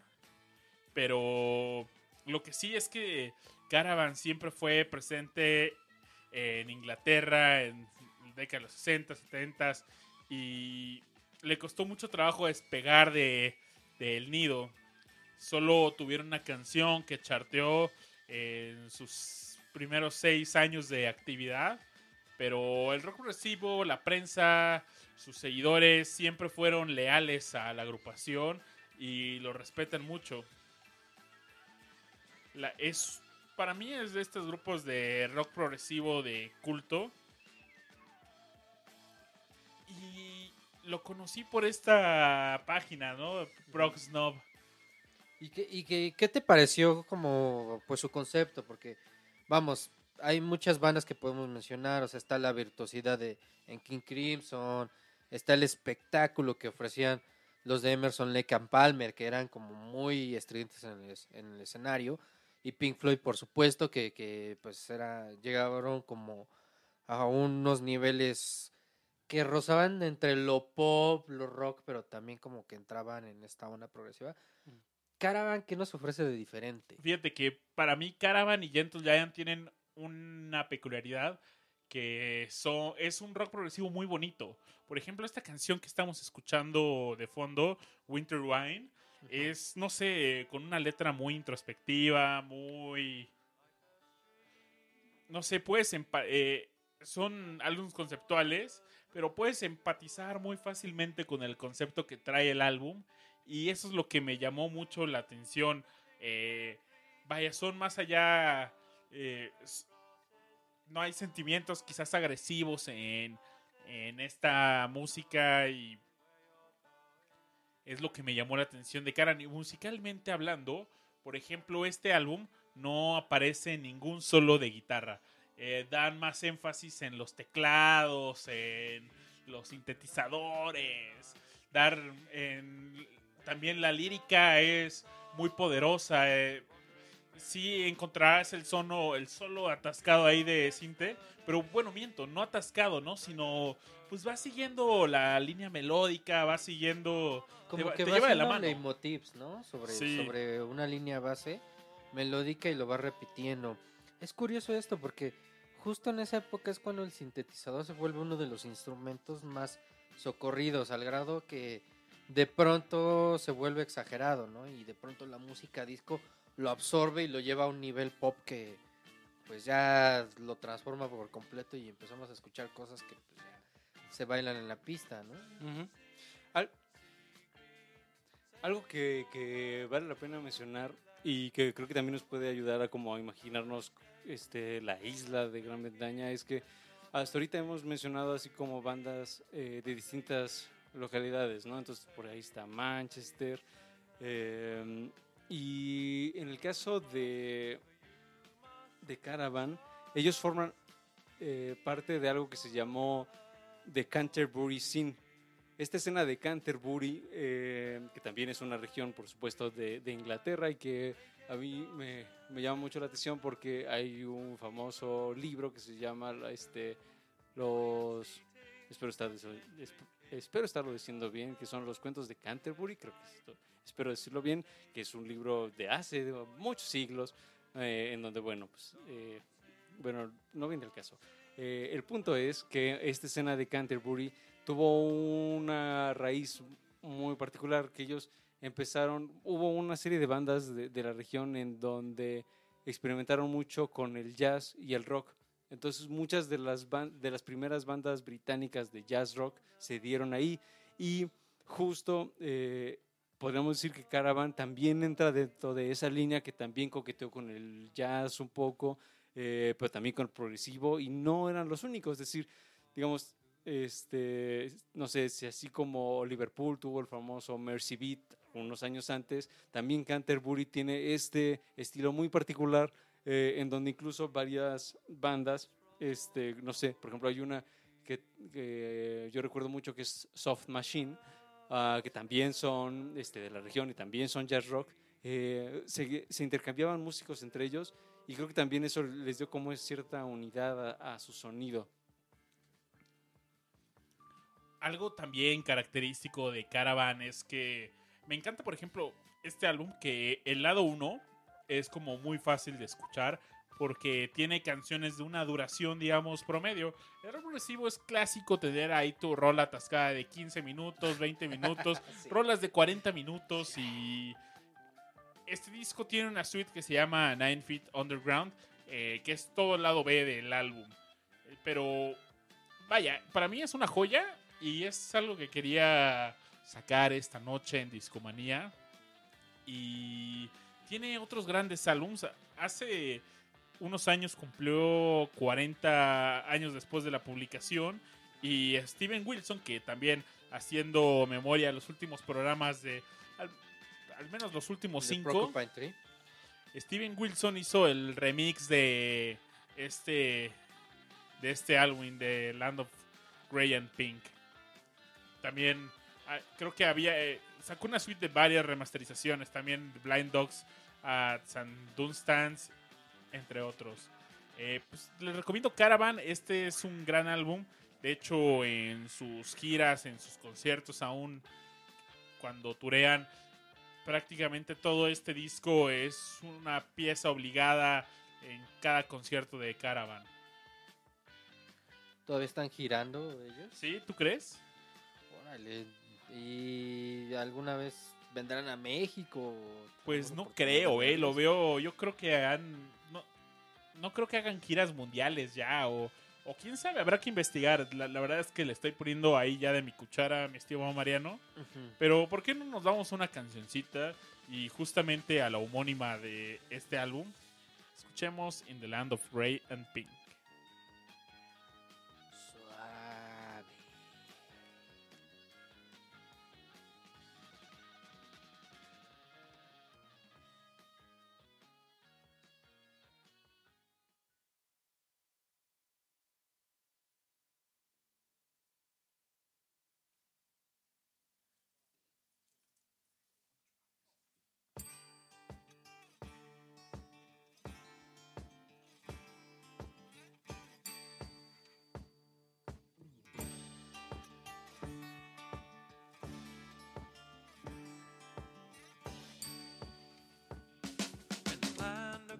pink were all the Boy Scouts stopped to thing.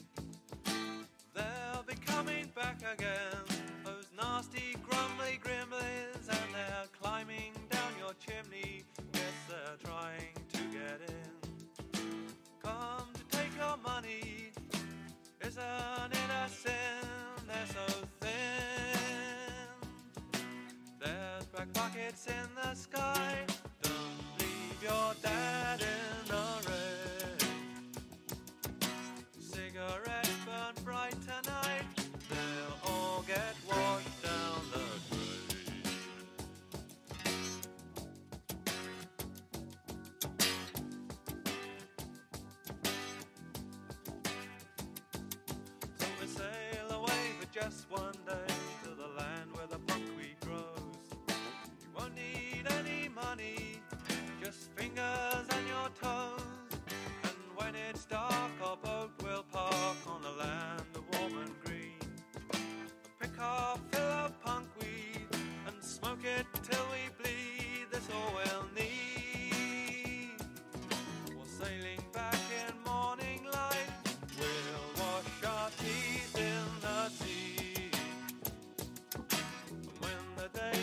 Really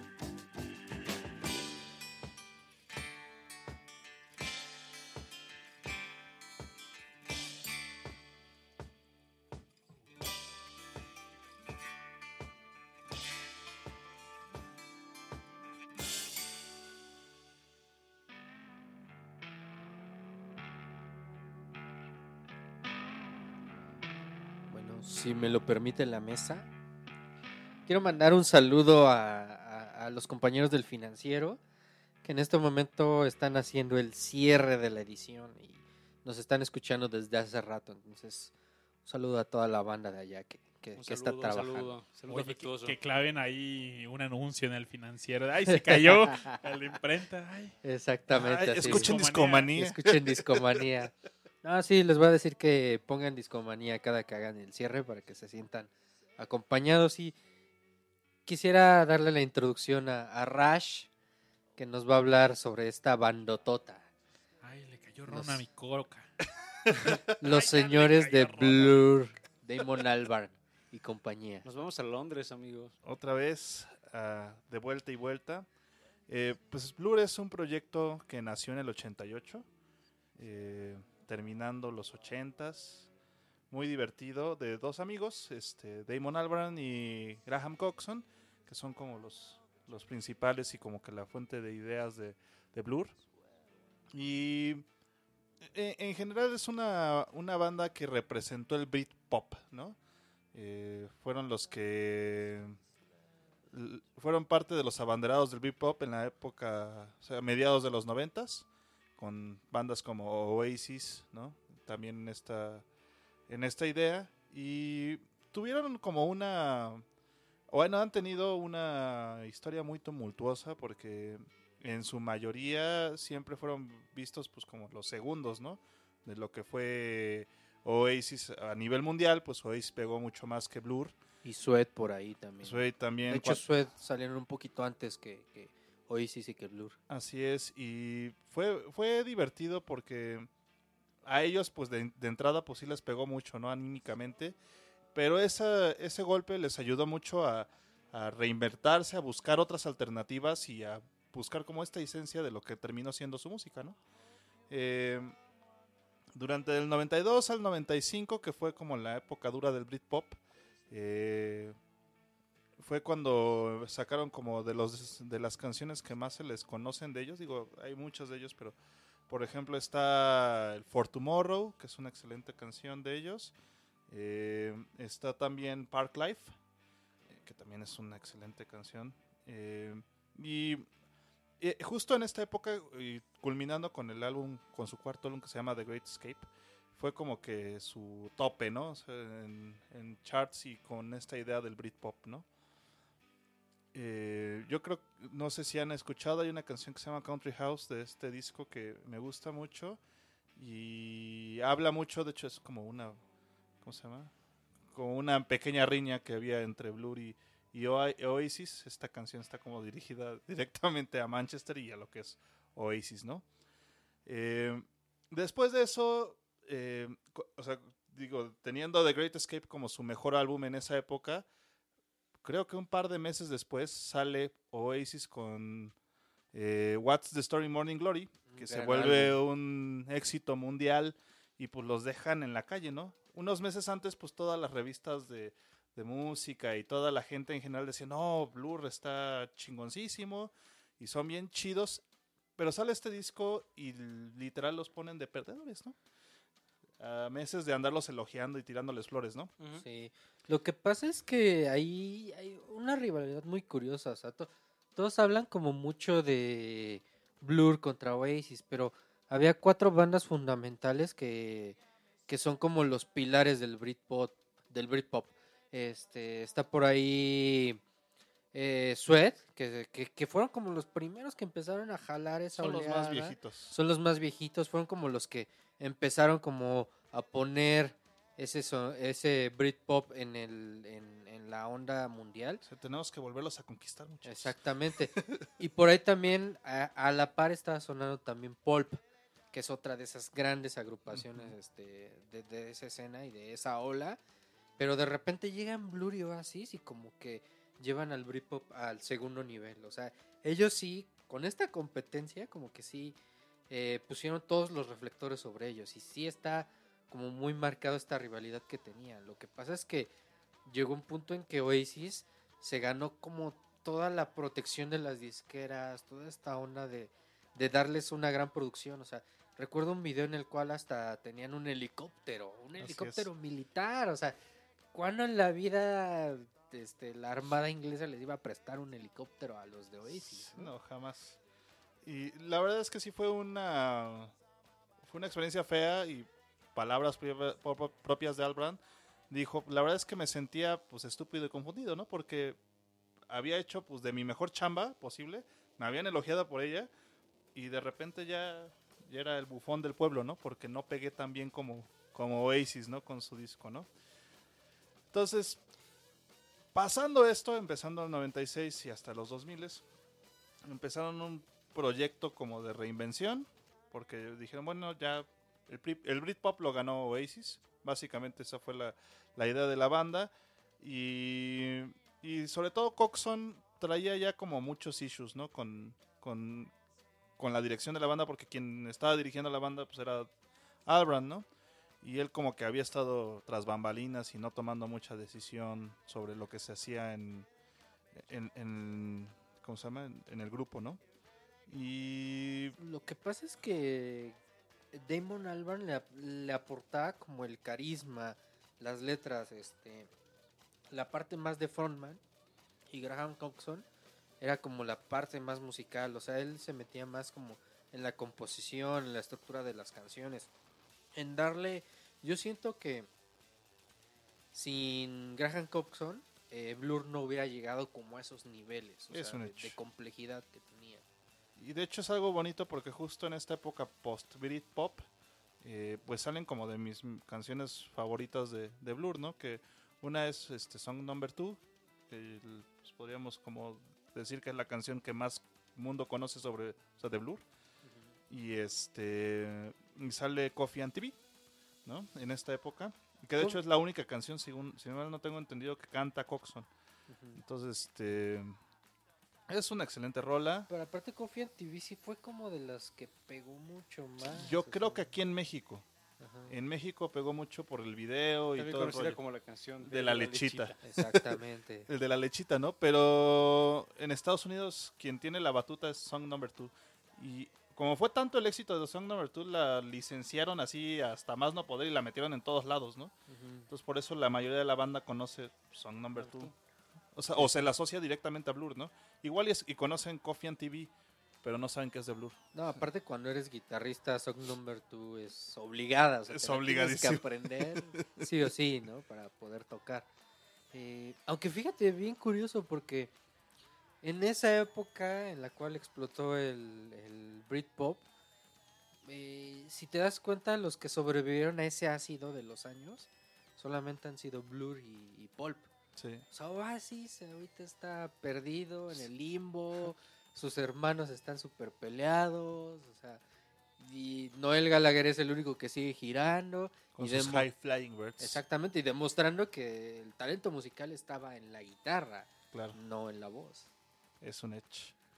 Y bueno, pues pasó esto y después de, de esta, como, yo, yo lo diría como su cierre, su broche de cierre de oro para esa época de Blur, eh, se van a un, a un hiatus, por decirlo así, se, se va Coxon del grupo, Albran se empieza a dedicar a gorilas y a otros proyectos que tiene por ahí. Y este, bueno, cada quien empieza a hacer sus cosas, ¿no?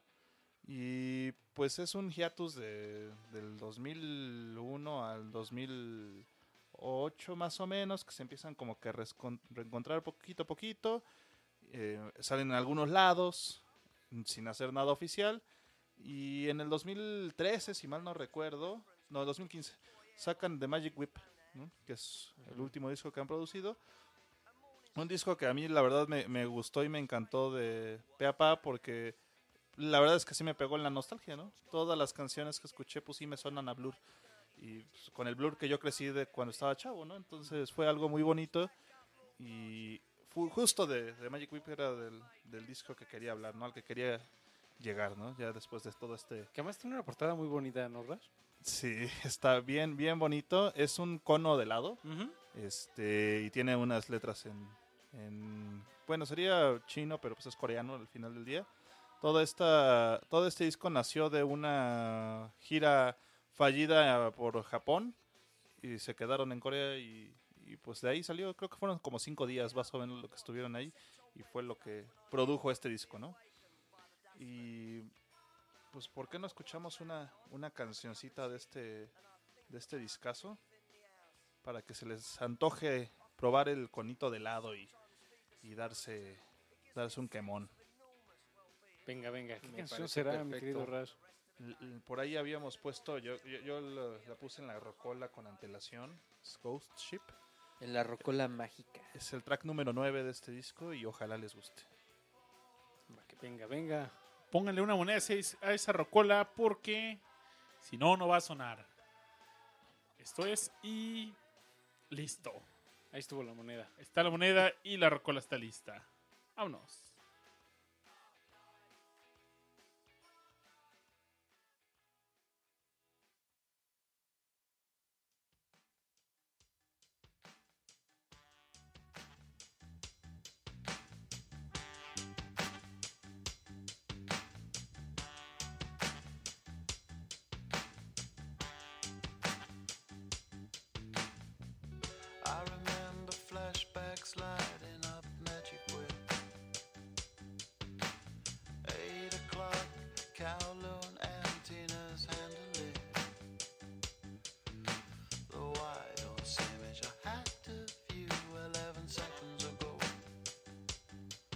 I didn't send you.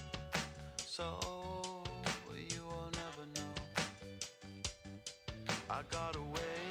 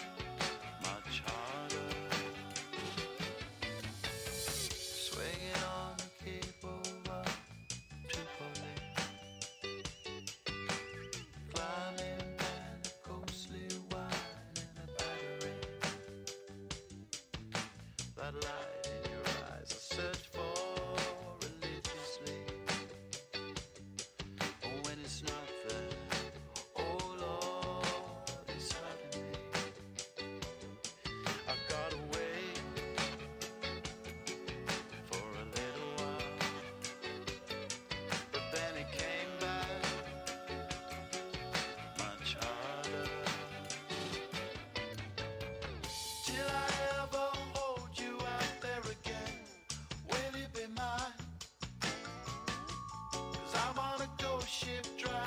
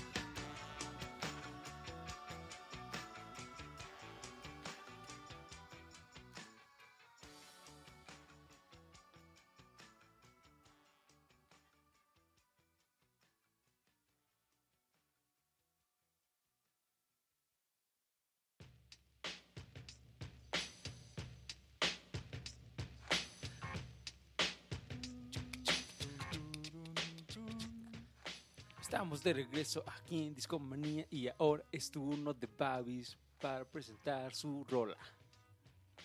Esta rola que trae el Babis es de una virtual band muy cotorra. ¿Por qué van tan rápido, muchachos? La canción es más relax. Aparte lo hizo como... Como si fuera el príncipe del rap. No, me acordé de los Simpsons de... ¿Se acuerdan cuando estaba el jingle de Don Barredora? Yo soy Don Barredora. Ah, sí. Sí, ya no, ya no lo hagas de nuevo. Oye, por, por cierto, me reclamaron que por qué no hablamos de los Smiths. A ver si un día nos Eh, esa, esa era mi idea también, pero ganó Blur. Bueno, pues Oye, otro pensé- día hablamos de ellos. Yo pensé que la M era de... ¿De Monkey? de- los Monkeys. No, los Monkeys son gringos, güey. Era la, la competencia de los Beatles. Pero Dial M for Monkey. Bueno, Oye, Babis, que tú tuviste la oportunidad de ir sí al es cierto. concierto Eres de uno de los malditos privilegiados Sí, eres que parte estuvo del- en Gorilas. Oigan, pues ayer estuve en el concierto de Gorilas como, como aquí me están acusando en la cabina y la verdad es que la pasé increíble y era la primera vez que yo veía a Gorilas en vivo. Había, creo que ya había venido un par de veces antes, una hace varios años y otra en un Corona, creo que era Corona Capital o... Yo creo que sí fue Fue Corona un Vive Mundo. fue en Latino. vivo, exacto, Fue ¿no? Vive- El- fue un fue Vive Vive Latino. Latino. Y pues mucha banda ya nos había visto, yo hasta les pregunté a ver en mis squads, oye, ¿vas a ver a Gorilas?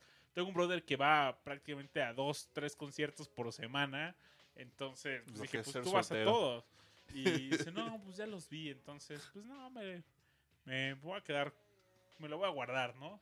Oye, ¿y qué te pareció la experiencia? Fíjate Cuéntanos, que a- al ser mi primera vez de- en Gorilas, tenía otras expectativas. Que no digo que fue un concierto malo, solo yo pensé que el concierto se llevaría de una forma distinta. ¿Querías ver las animaciones? Sí, a mí me hubiera gustado más, a pesar que hubo unos visuales increíbles, yo quería como, no sé, que por ir al concierto me revelara algo de la de este universo de gorilas que, que no se conociera, que no estuviera por ahí, no sé, en algún video oficial, en, en algún otro ya. lado. Eh, eh, eh, es algo que me hubiera gustado, pero no realmente veías los mismos videos que...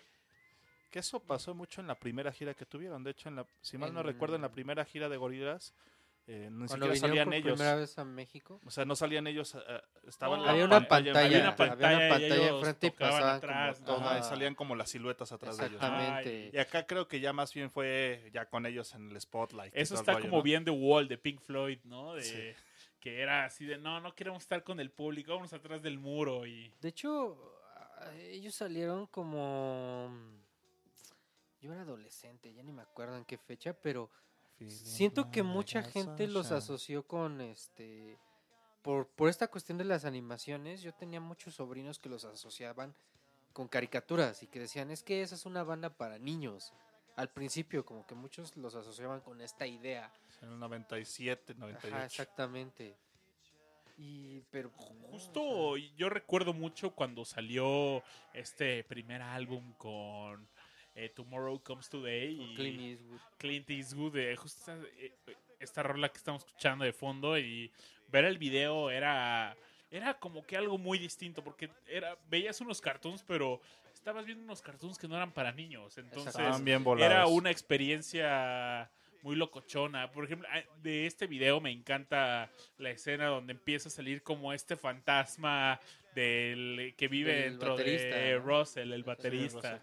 Hay no sé si ya son cuatro o cinco, no, no sé qué pasó con esa alineación de gorilas, pero tenemos a... Es que va cambiando. Pero cada- siempre, ha sido los, siempre han sido los mismos. Salvo bien- ahorita. O sea, salvo son... ahorita. Ajá, lo- los humanos son Damon, Albarn está- y Jamie Hewlett. Ajá. Pero me encanta este video. eh, es en el de Tomorrow Comes Today donde los presentan, ¿no, verdad? o no, es este, ¿no? En- Es en este. Y pues, no sé, algo curioso de Gorilas es este universo donde viven y... O sea, hay una historia ahí que... No, Ay, y aparte Son- los integrantes los son, videos. no sé, 2D, que es el vocal. 2D, el Murdoch, vocalista. que es el bajista, frontman y el que hace todo el show. Eh, está Noodles, que es la guitarrista. que llegó por Y correo. Russell, y llegó por correo, por cierto. Y Russell, que es el bataco, ¿no? Exactamente. Entonces, dentro de la historia de Gorillaz siempre han sido ellos cuatro, hasta este último disco, en el que metieron a la cárcel a Murdoch y quien entró a quite fue Ace de las chicas superpoderosas. Exactamente. El líder de la banda Banda gangrena. Y pues parece ser que ya es parte también de la... Del, no sé si es como... Sigue siendo el reemplazo, no sé, pero... No, ya salió de la cárcel Murdoch. salió que. Oigan, en un episodio de Escomanía Rush nos había comentado que había un chatbot con el que tú podías platicar y te contaba las anécdotas de Murdoch en la cárcel. Y de repente podías platicar con Noodle y te mandaba así como unas selfies ahí que estaba en el Himalaya y estaba en la playa, cotorrón y pues yo estuve ahí cotorreando con, con este chatbot y de repente te hablaba Murdoch, oye, estoy escapando de la cárcel y te hacía pensar que lo mataste eh, porque le dabas malas instrucciones, pero no, eh, al final que era como algo que hizo Murdoch para parecer más malo y que realmente solo lo habían guardado por no pagar unos, par- unos park fines que serían como, no sé, eh, tickets de estacionamiento, de Ah, de parquímetro. Ajá. No, pues por eso lo guardaron y que salió por eh, buena conducta, ¿no? Y él en la historia contaba así, no, me estoy escapando de la cárcel y... Me voy a madrear al más malo de la cárcel. Sí, Exactamente. sí. Entonces, me encanta que tú puedes ver en los videos las personalidades de cada uno de estos integrantes. Entonces, Murdoch es este brother pillín, eh, medio... Tiene sus momentos torpes y... Eh, tú di, lo ves y es como un dude que siempre está como en depresión, siempre está tetón, ¿no? perdido. Yo diría que está como en de- una depresión. Yo una digo que está así. medicado. Sí. Ándale, sí, Tiene sí, sí. facha de estar medicado. eh, a Noodle, que, la, que es un personaje que ves cómo crece, ¿no? Llega una niña de 8 años y ya ves un adolescente en los últimos videos. Eso está muy interesante porque las caricaturas normalmente se mantienen el, el tiempo congelado, quizás, no sé, como los Simpsons. Desde que yo tengo eh, memoria, Bart Simpson está en la primaria, ¿no? En el cuarto Bart grado. ¿Tiene 10 años? ¿Qué? Creo que nueve o no sé. Pero... No, aquí tú ves cómo los personajes van creciendo y eso está bastante chido. Y Russell, pues el baterista que normalmente Muy bonachón. bonachón y hip hopero que le dice que el hip hop le salvó la vida. Este fantasma que tiene, que tenía, eh, él era uno de sus amigos que, mata, que lo mataron en un escopetazo y vivió un tiempo en Murdoch. Ya después lo, lo fueron a hacer un exorcismo y lo sacaron. Pero sus videos tienen otra característica, excepto uno, que me encantó, es que también tiene que ver conectando con el último episodio de Escomanía de, de- sobre California. Y normalmente vemos un mundo muy caótico, muy apocalíptico. De repente estos simios que salen de como zombies o misiles. Cuando están así. O Bruce Willis persiguiéndolos. Ese video me encanta. Cuando- es muy bueno. sí. Cuando Bruce Willis sale persiguiéndolos. Sí, entonces es- siempre están como que en el límite y creo que el, el único video normal, el, lo voy a poner la canción de fondo, es el de Humility.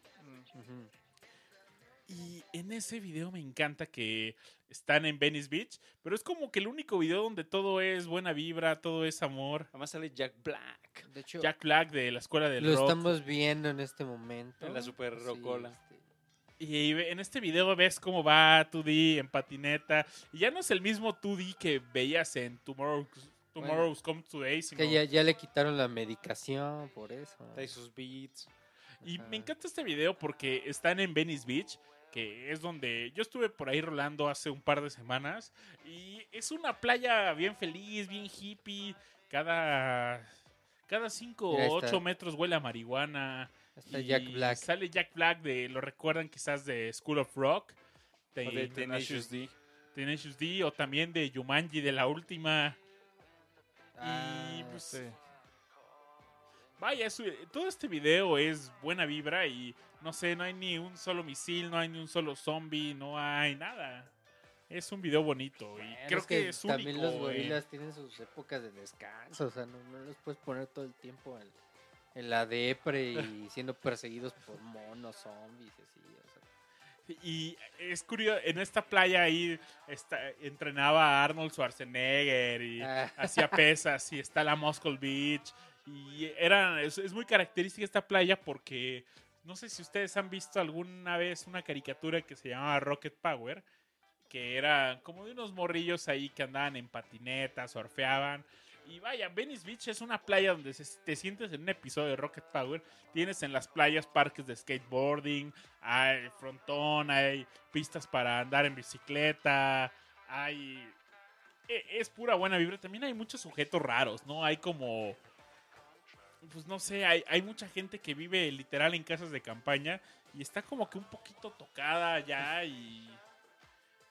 Y pues no sé, está, está curioso, es un bonito lugar.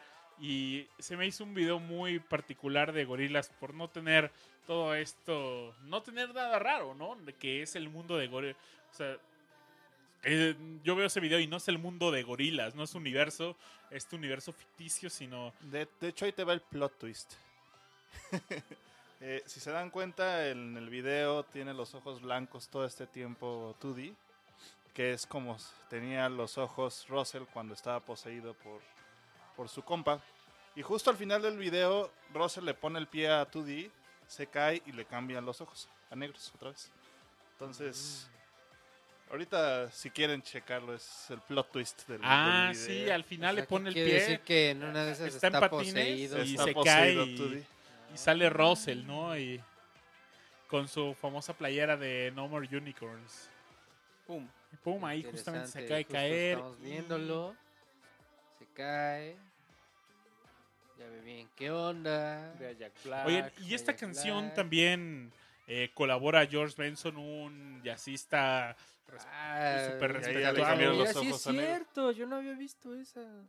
Órale, ese pues. detalle. Y justo cuando termina el video ya no puede patinar bien, ya no- o sea, como que sale del trance. la magia. Ajá.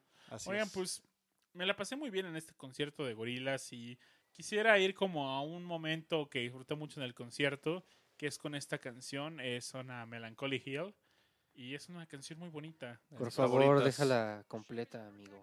Vamos. A mí me encanta. Madam? Oh! Um, I. Oh dear.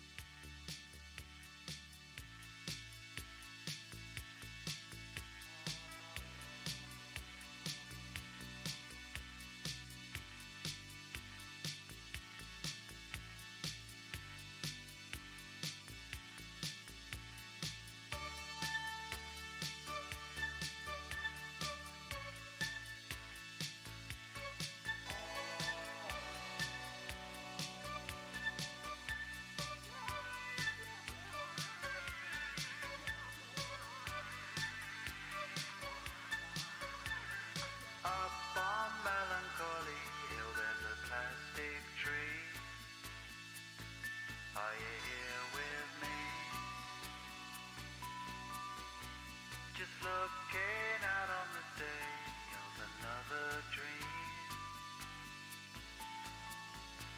Where you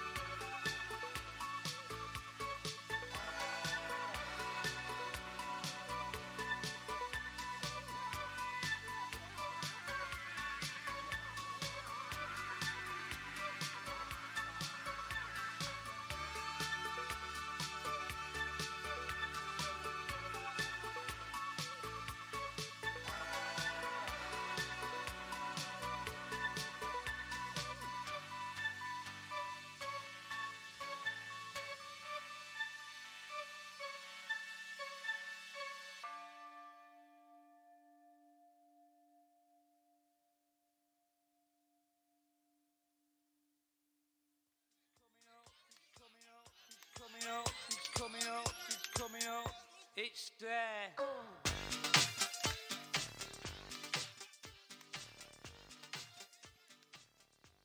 ¿Y cómo es en el escenario Damon Albarn?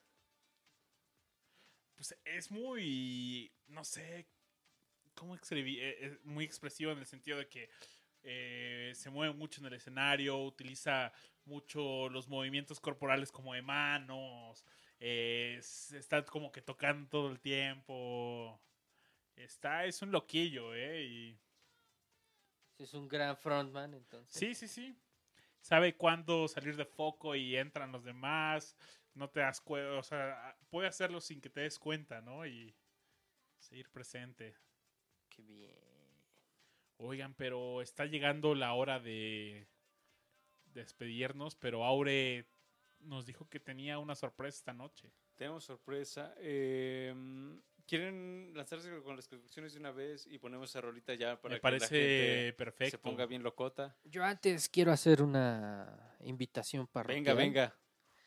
Este, bueno, como ustedes sabrán, yo toco en una banda, soy el guitarrista de, de Quiroga.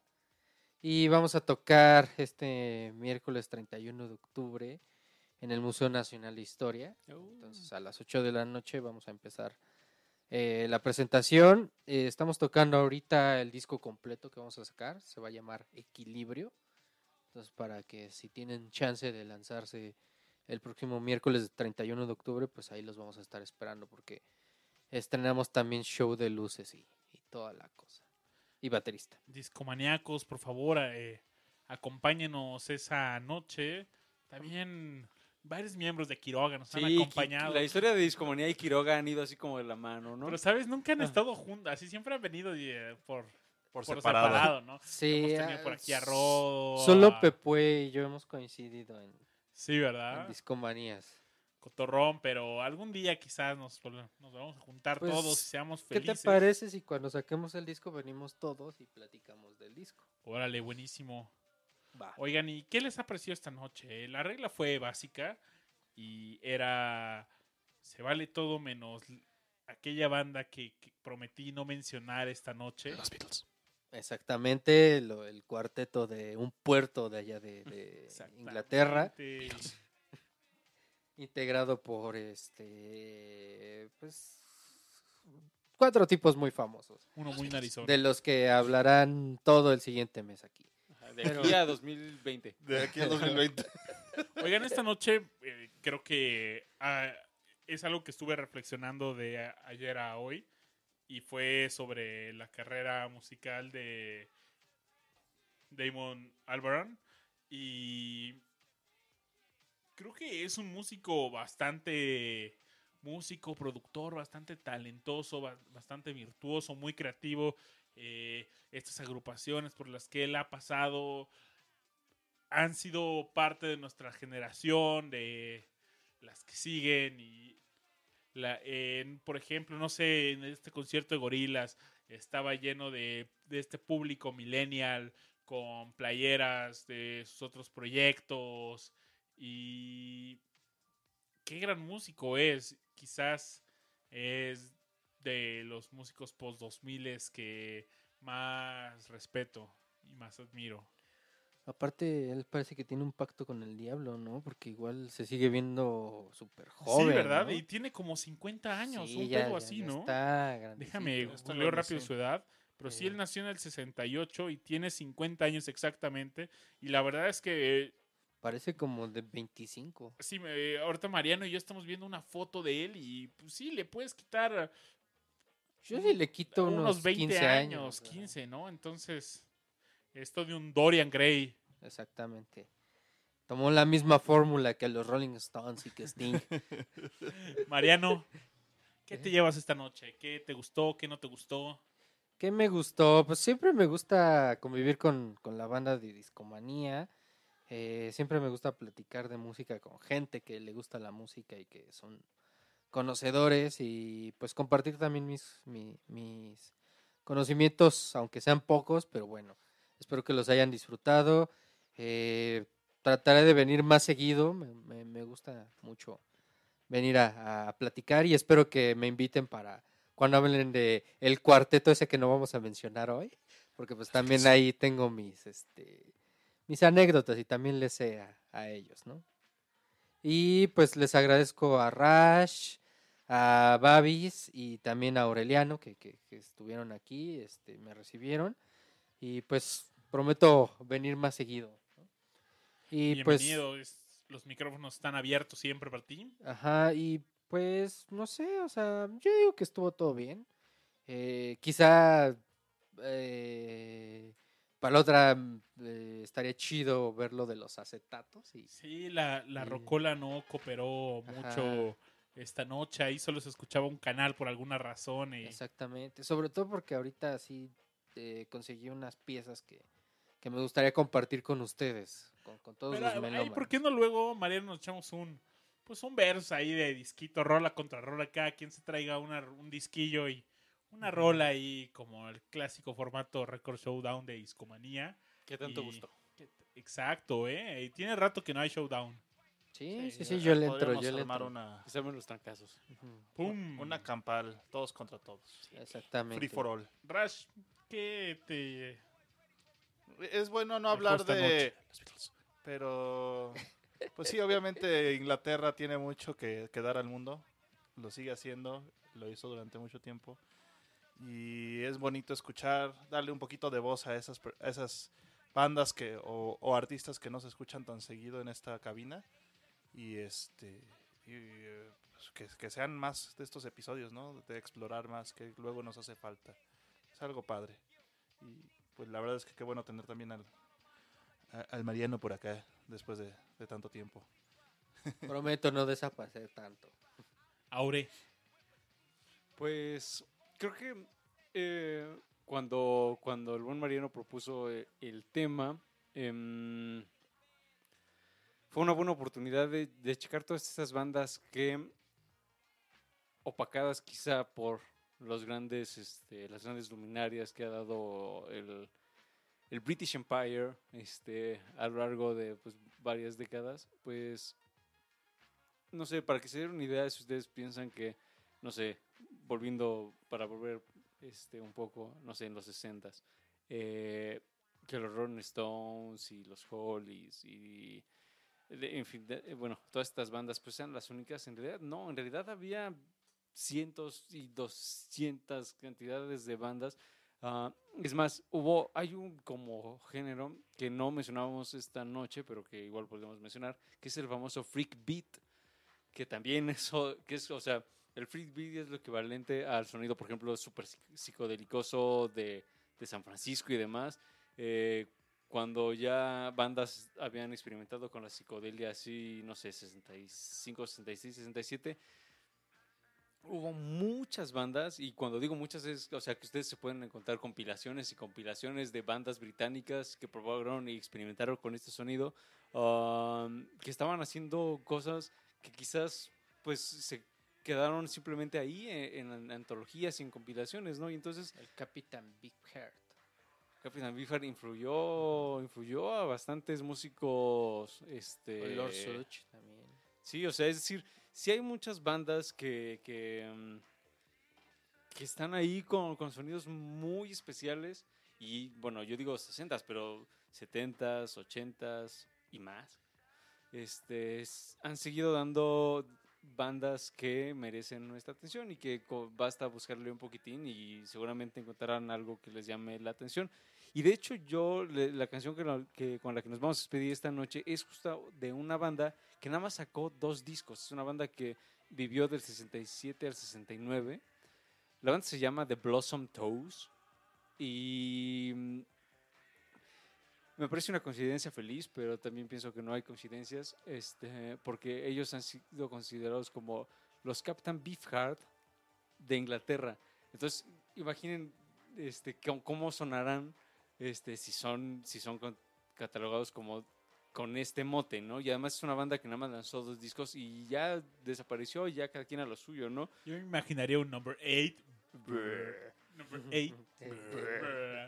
Ah, y como ellos, hay infinidad de bandas que sacaron uno o dos discos y estos dos discos tienen em, canciones bien interesantes. En el caso de The Blossom Hearts, eh, hay unas conexiones curiosas porque con, con lo que hemos platicado este, a lo largo de la noche, em, su primer disco sale en el 67 y es, eh, muchos lo llegaron a- muchos lo asocian con, las composiciones de Ray Davis, Ray Davis de los Kings, que ya mencionamos esta noche. Entonces, eh, porque es un, un sonido así como súper psicodélico, pero también muy, muy limpio y muy clavado en lo british, este, y de pronto meten ahí el clavicordio, este, guitarrita bonita, tecladitos, pero luego también se ponen un poquito locos, pero en la misma psicodelia, ¿no? Y su siguiente disco, que es además ah, un disco cuya portada me llama mucho la atención, eh, se llama If Only for a Moment, si solo por un momento, este, les hiciéramos caso a esta banda, que si ustedes se van a, a su perfil de, de Spotify, son sus discos no tienen más de mil reproducciones, entonces así como Boo. Um, y es una banda así que los críticos han dicho, ah, no, gran, gran banda, pero no triunfó ni en Estados Unidos ni en Inglaterra, o sea, pasaron sin pena ni gloria a pesar de que la crítica les dijo, ah, no, son bien chidos. Um, y entonces, como un tributo merecido, los queremos poner esta noche en Discomanía y nos vamos a despedir con ellos, no sin antes recordarles una vez más que participen en nuestra dinámica. Les recordamos para irse con nosotros a ver Bohemian Rhapsody, mándenos a nuestra cuenta de Facebook, Discomanía Podcast, por qué quieren acompañarnos, por qué quieren ver esta película y por qué quieren verla con el staff de Discomanía.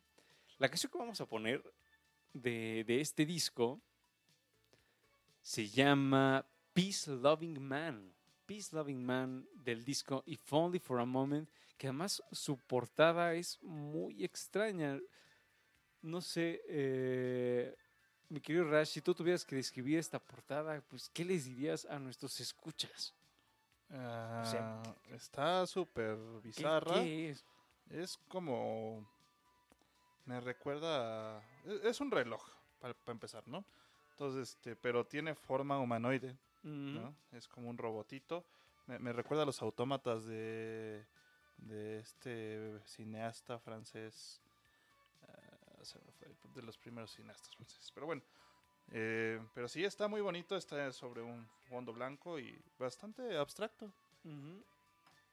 Ahorita está rolando la portada aquí en, en la, Bonita, en bonita. la cabina de Discomanía. Bastante conceptual y adelantada a su tiempo, yo creo. Es ¿eh? un disco del 69. O y, sea, luce como una portada de los 2000. Sí, cañón. Muy cabrón. y este disco se lo recomiendo bastante. Además, el- la versión que está en, en Spotify viene con tracks adicionales y algunos eh, unas rarities por ahí, algunas versiones en vivo, etcétera. Mm, y vámonos con Peace Loving Man, que creo que si les gusta Captain Beefheart, les va a gustar esta rola. Y, para- e insisto, eh, va con, muy conectada a ese estilo de música que iniciaron por ahí este, Frank Zappa y sus loquillos en el 66 eh, y que siguió evolucionando, pues yo incluiría a esta banda eh, dentro de esa línea. O sea, suena, o sea, definitivamente escucharon a estas bandas americanas eh, y lo hicieron muy bien.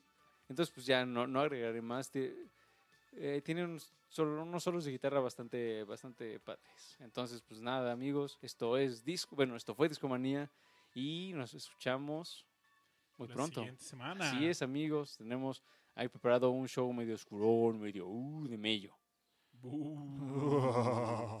Escríbanos, por favor, y queremos verlos con nosotros. Y queremos ver juntos Queen. Sí, vamos a cotorrear ahí a Queen. Bueno, pues hasta la próxima. Bye. Chao. Bye, gracias.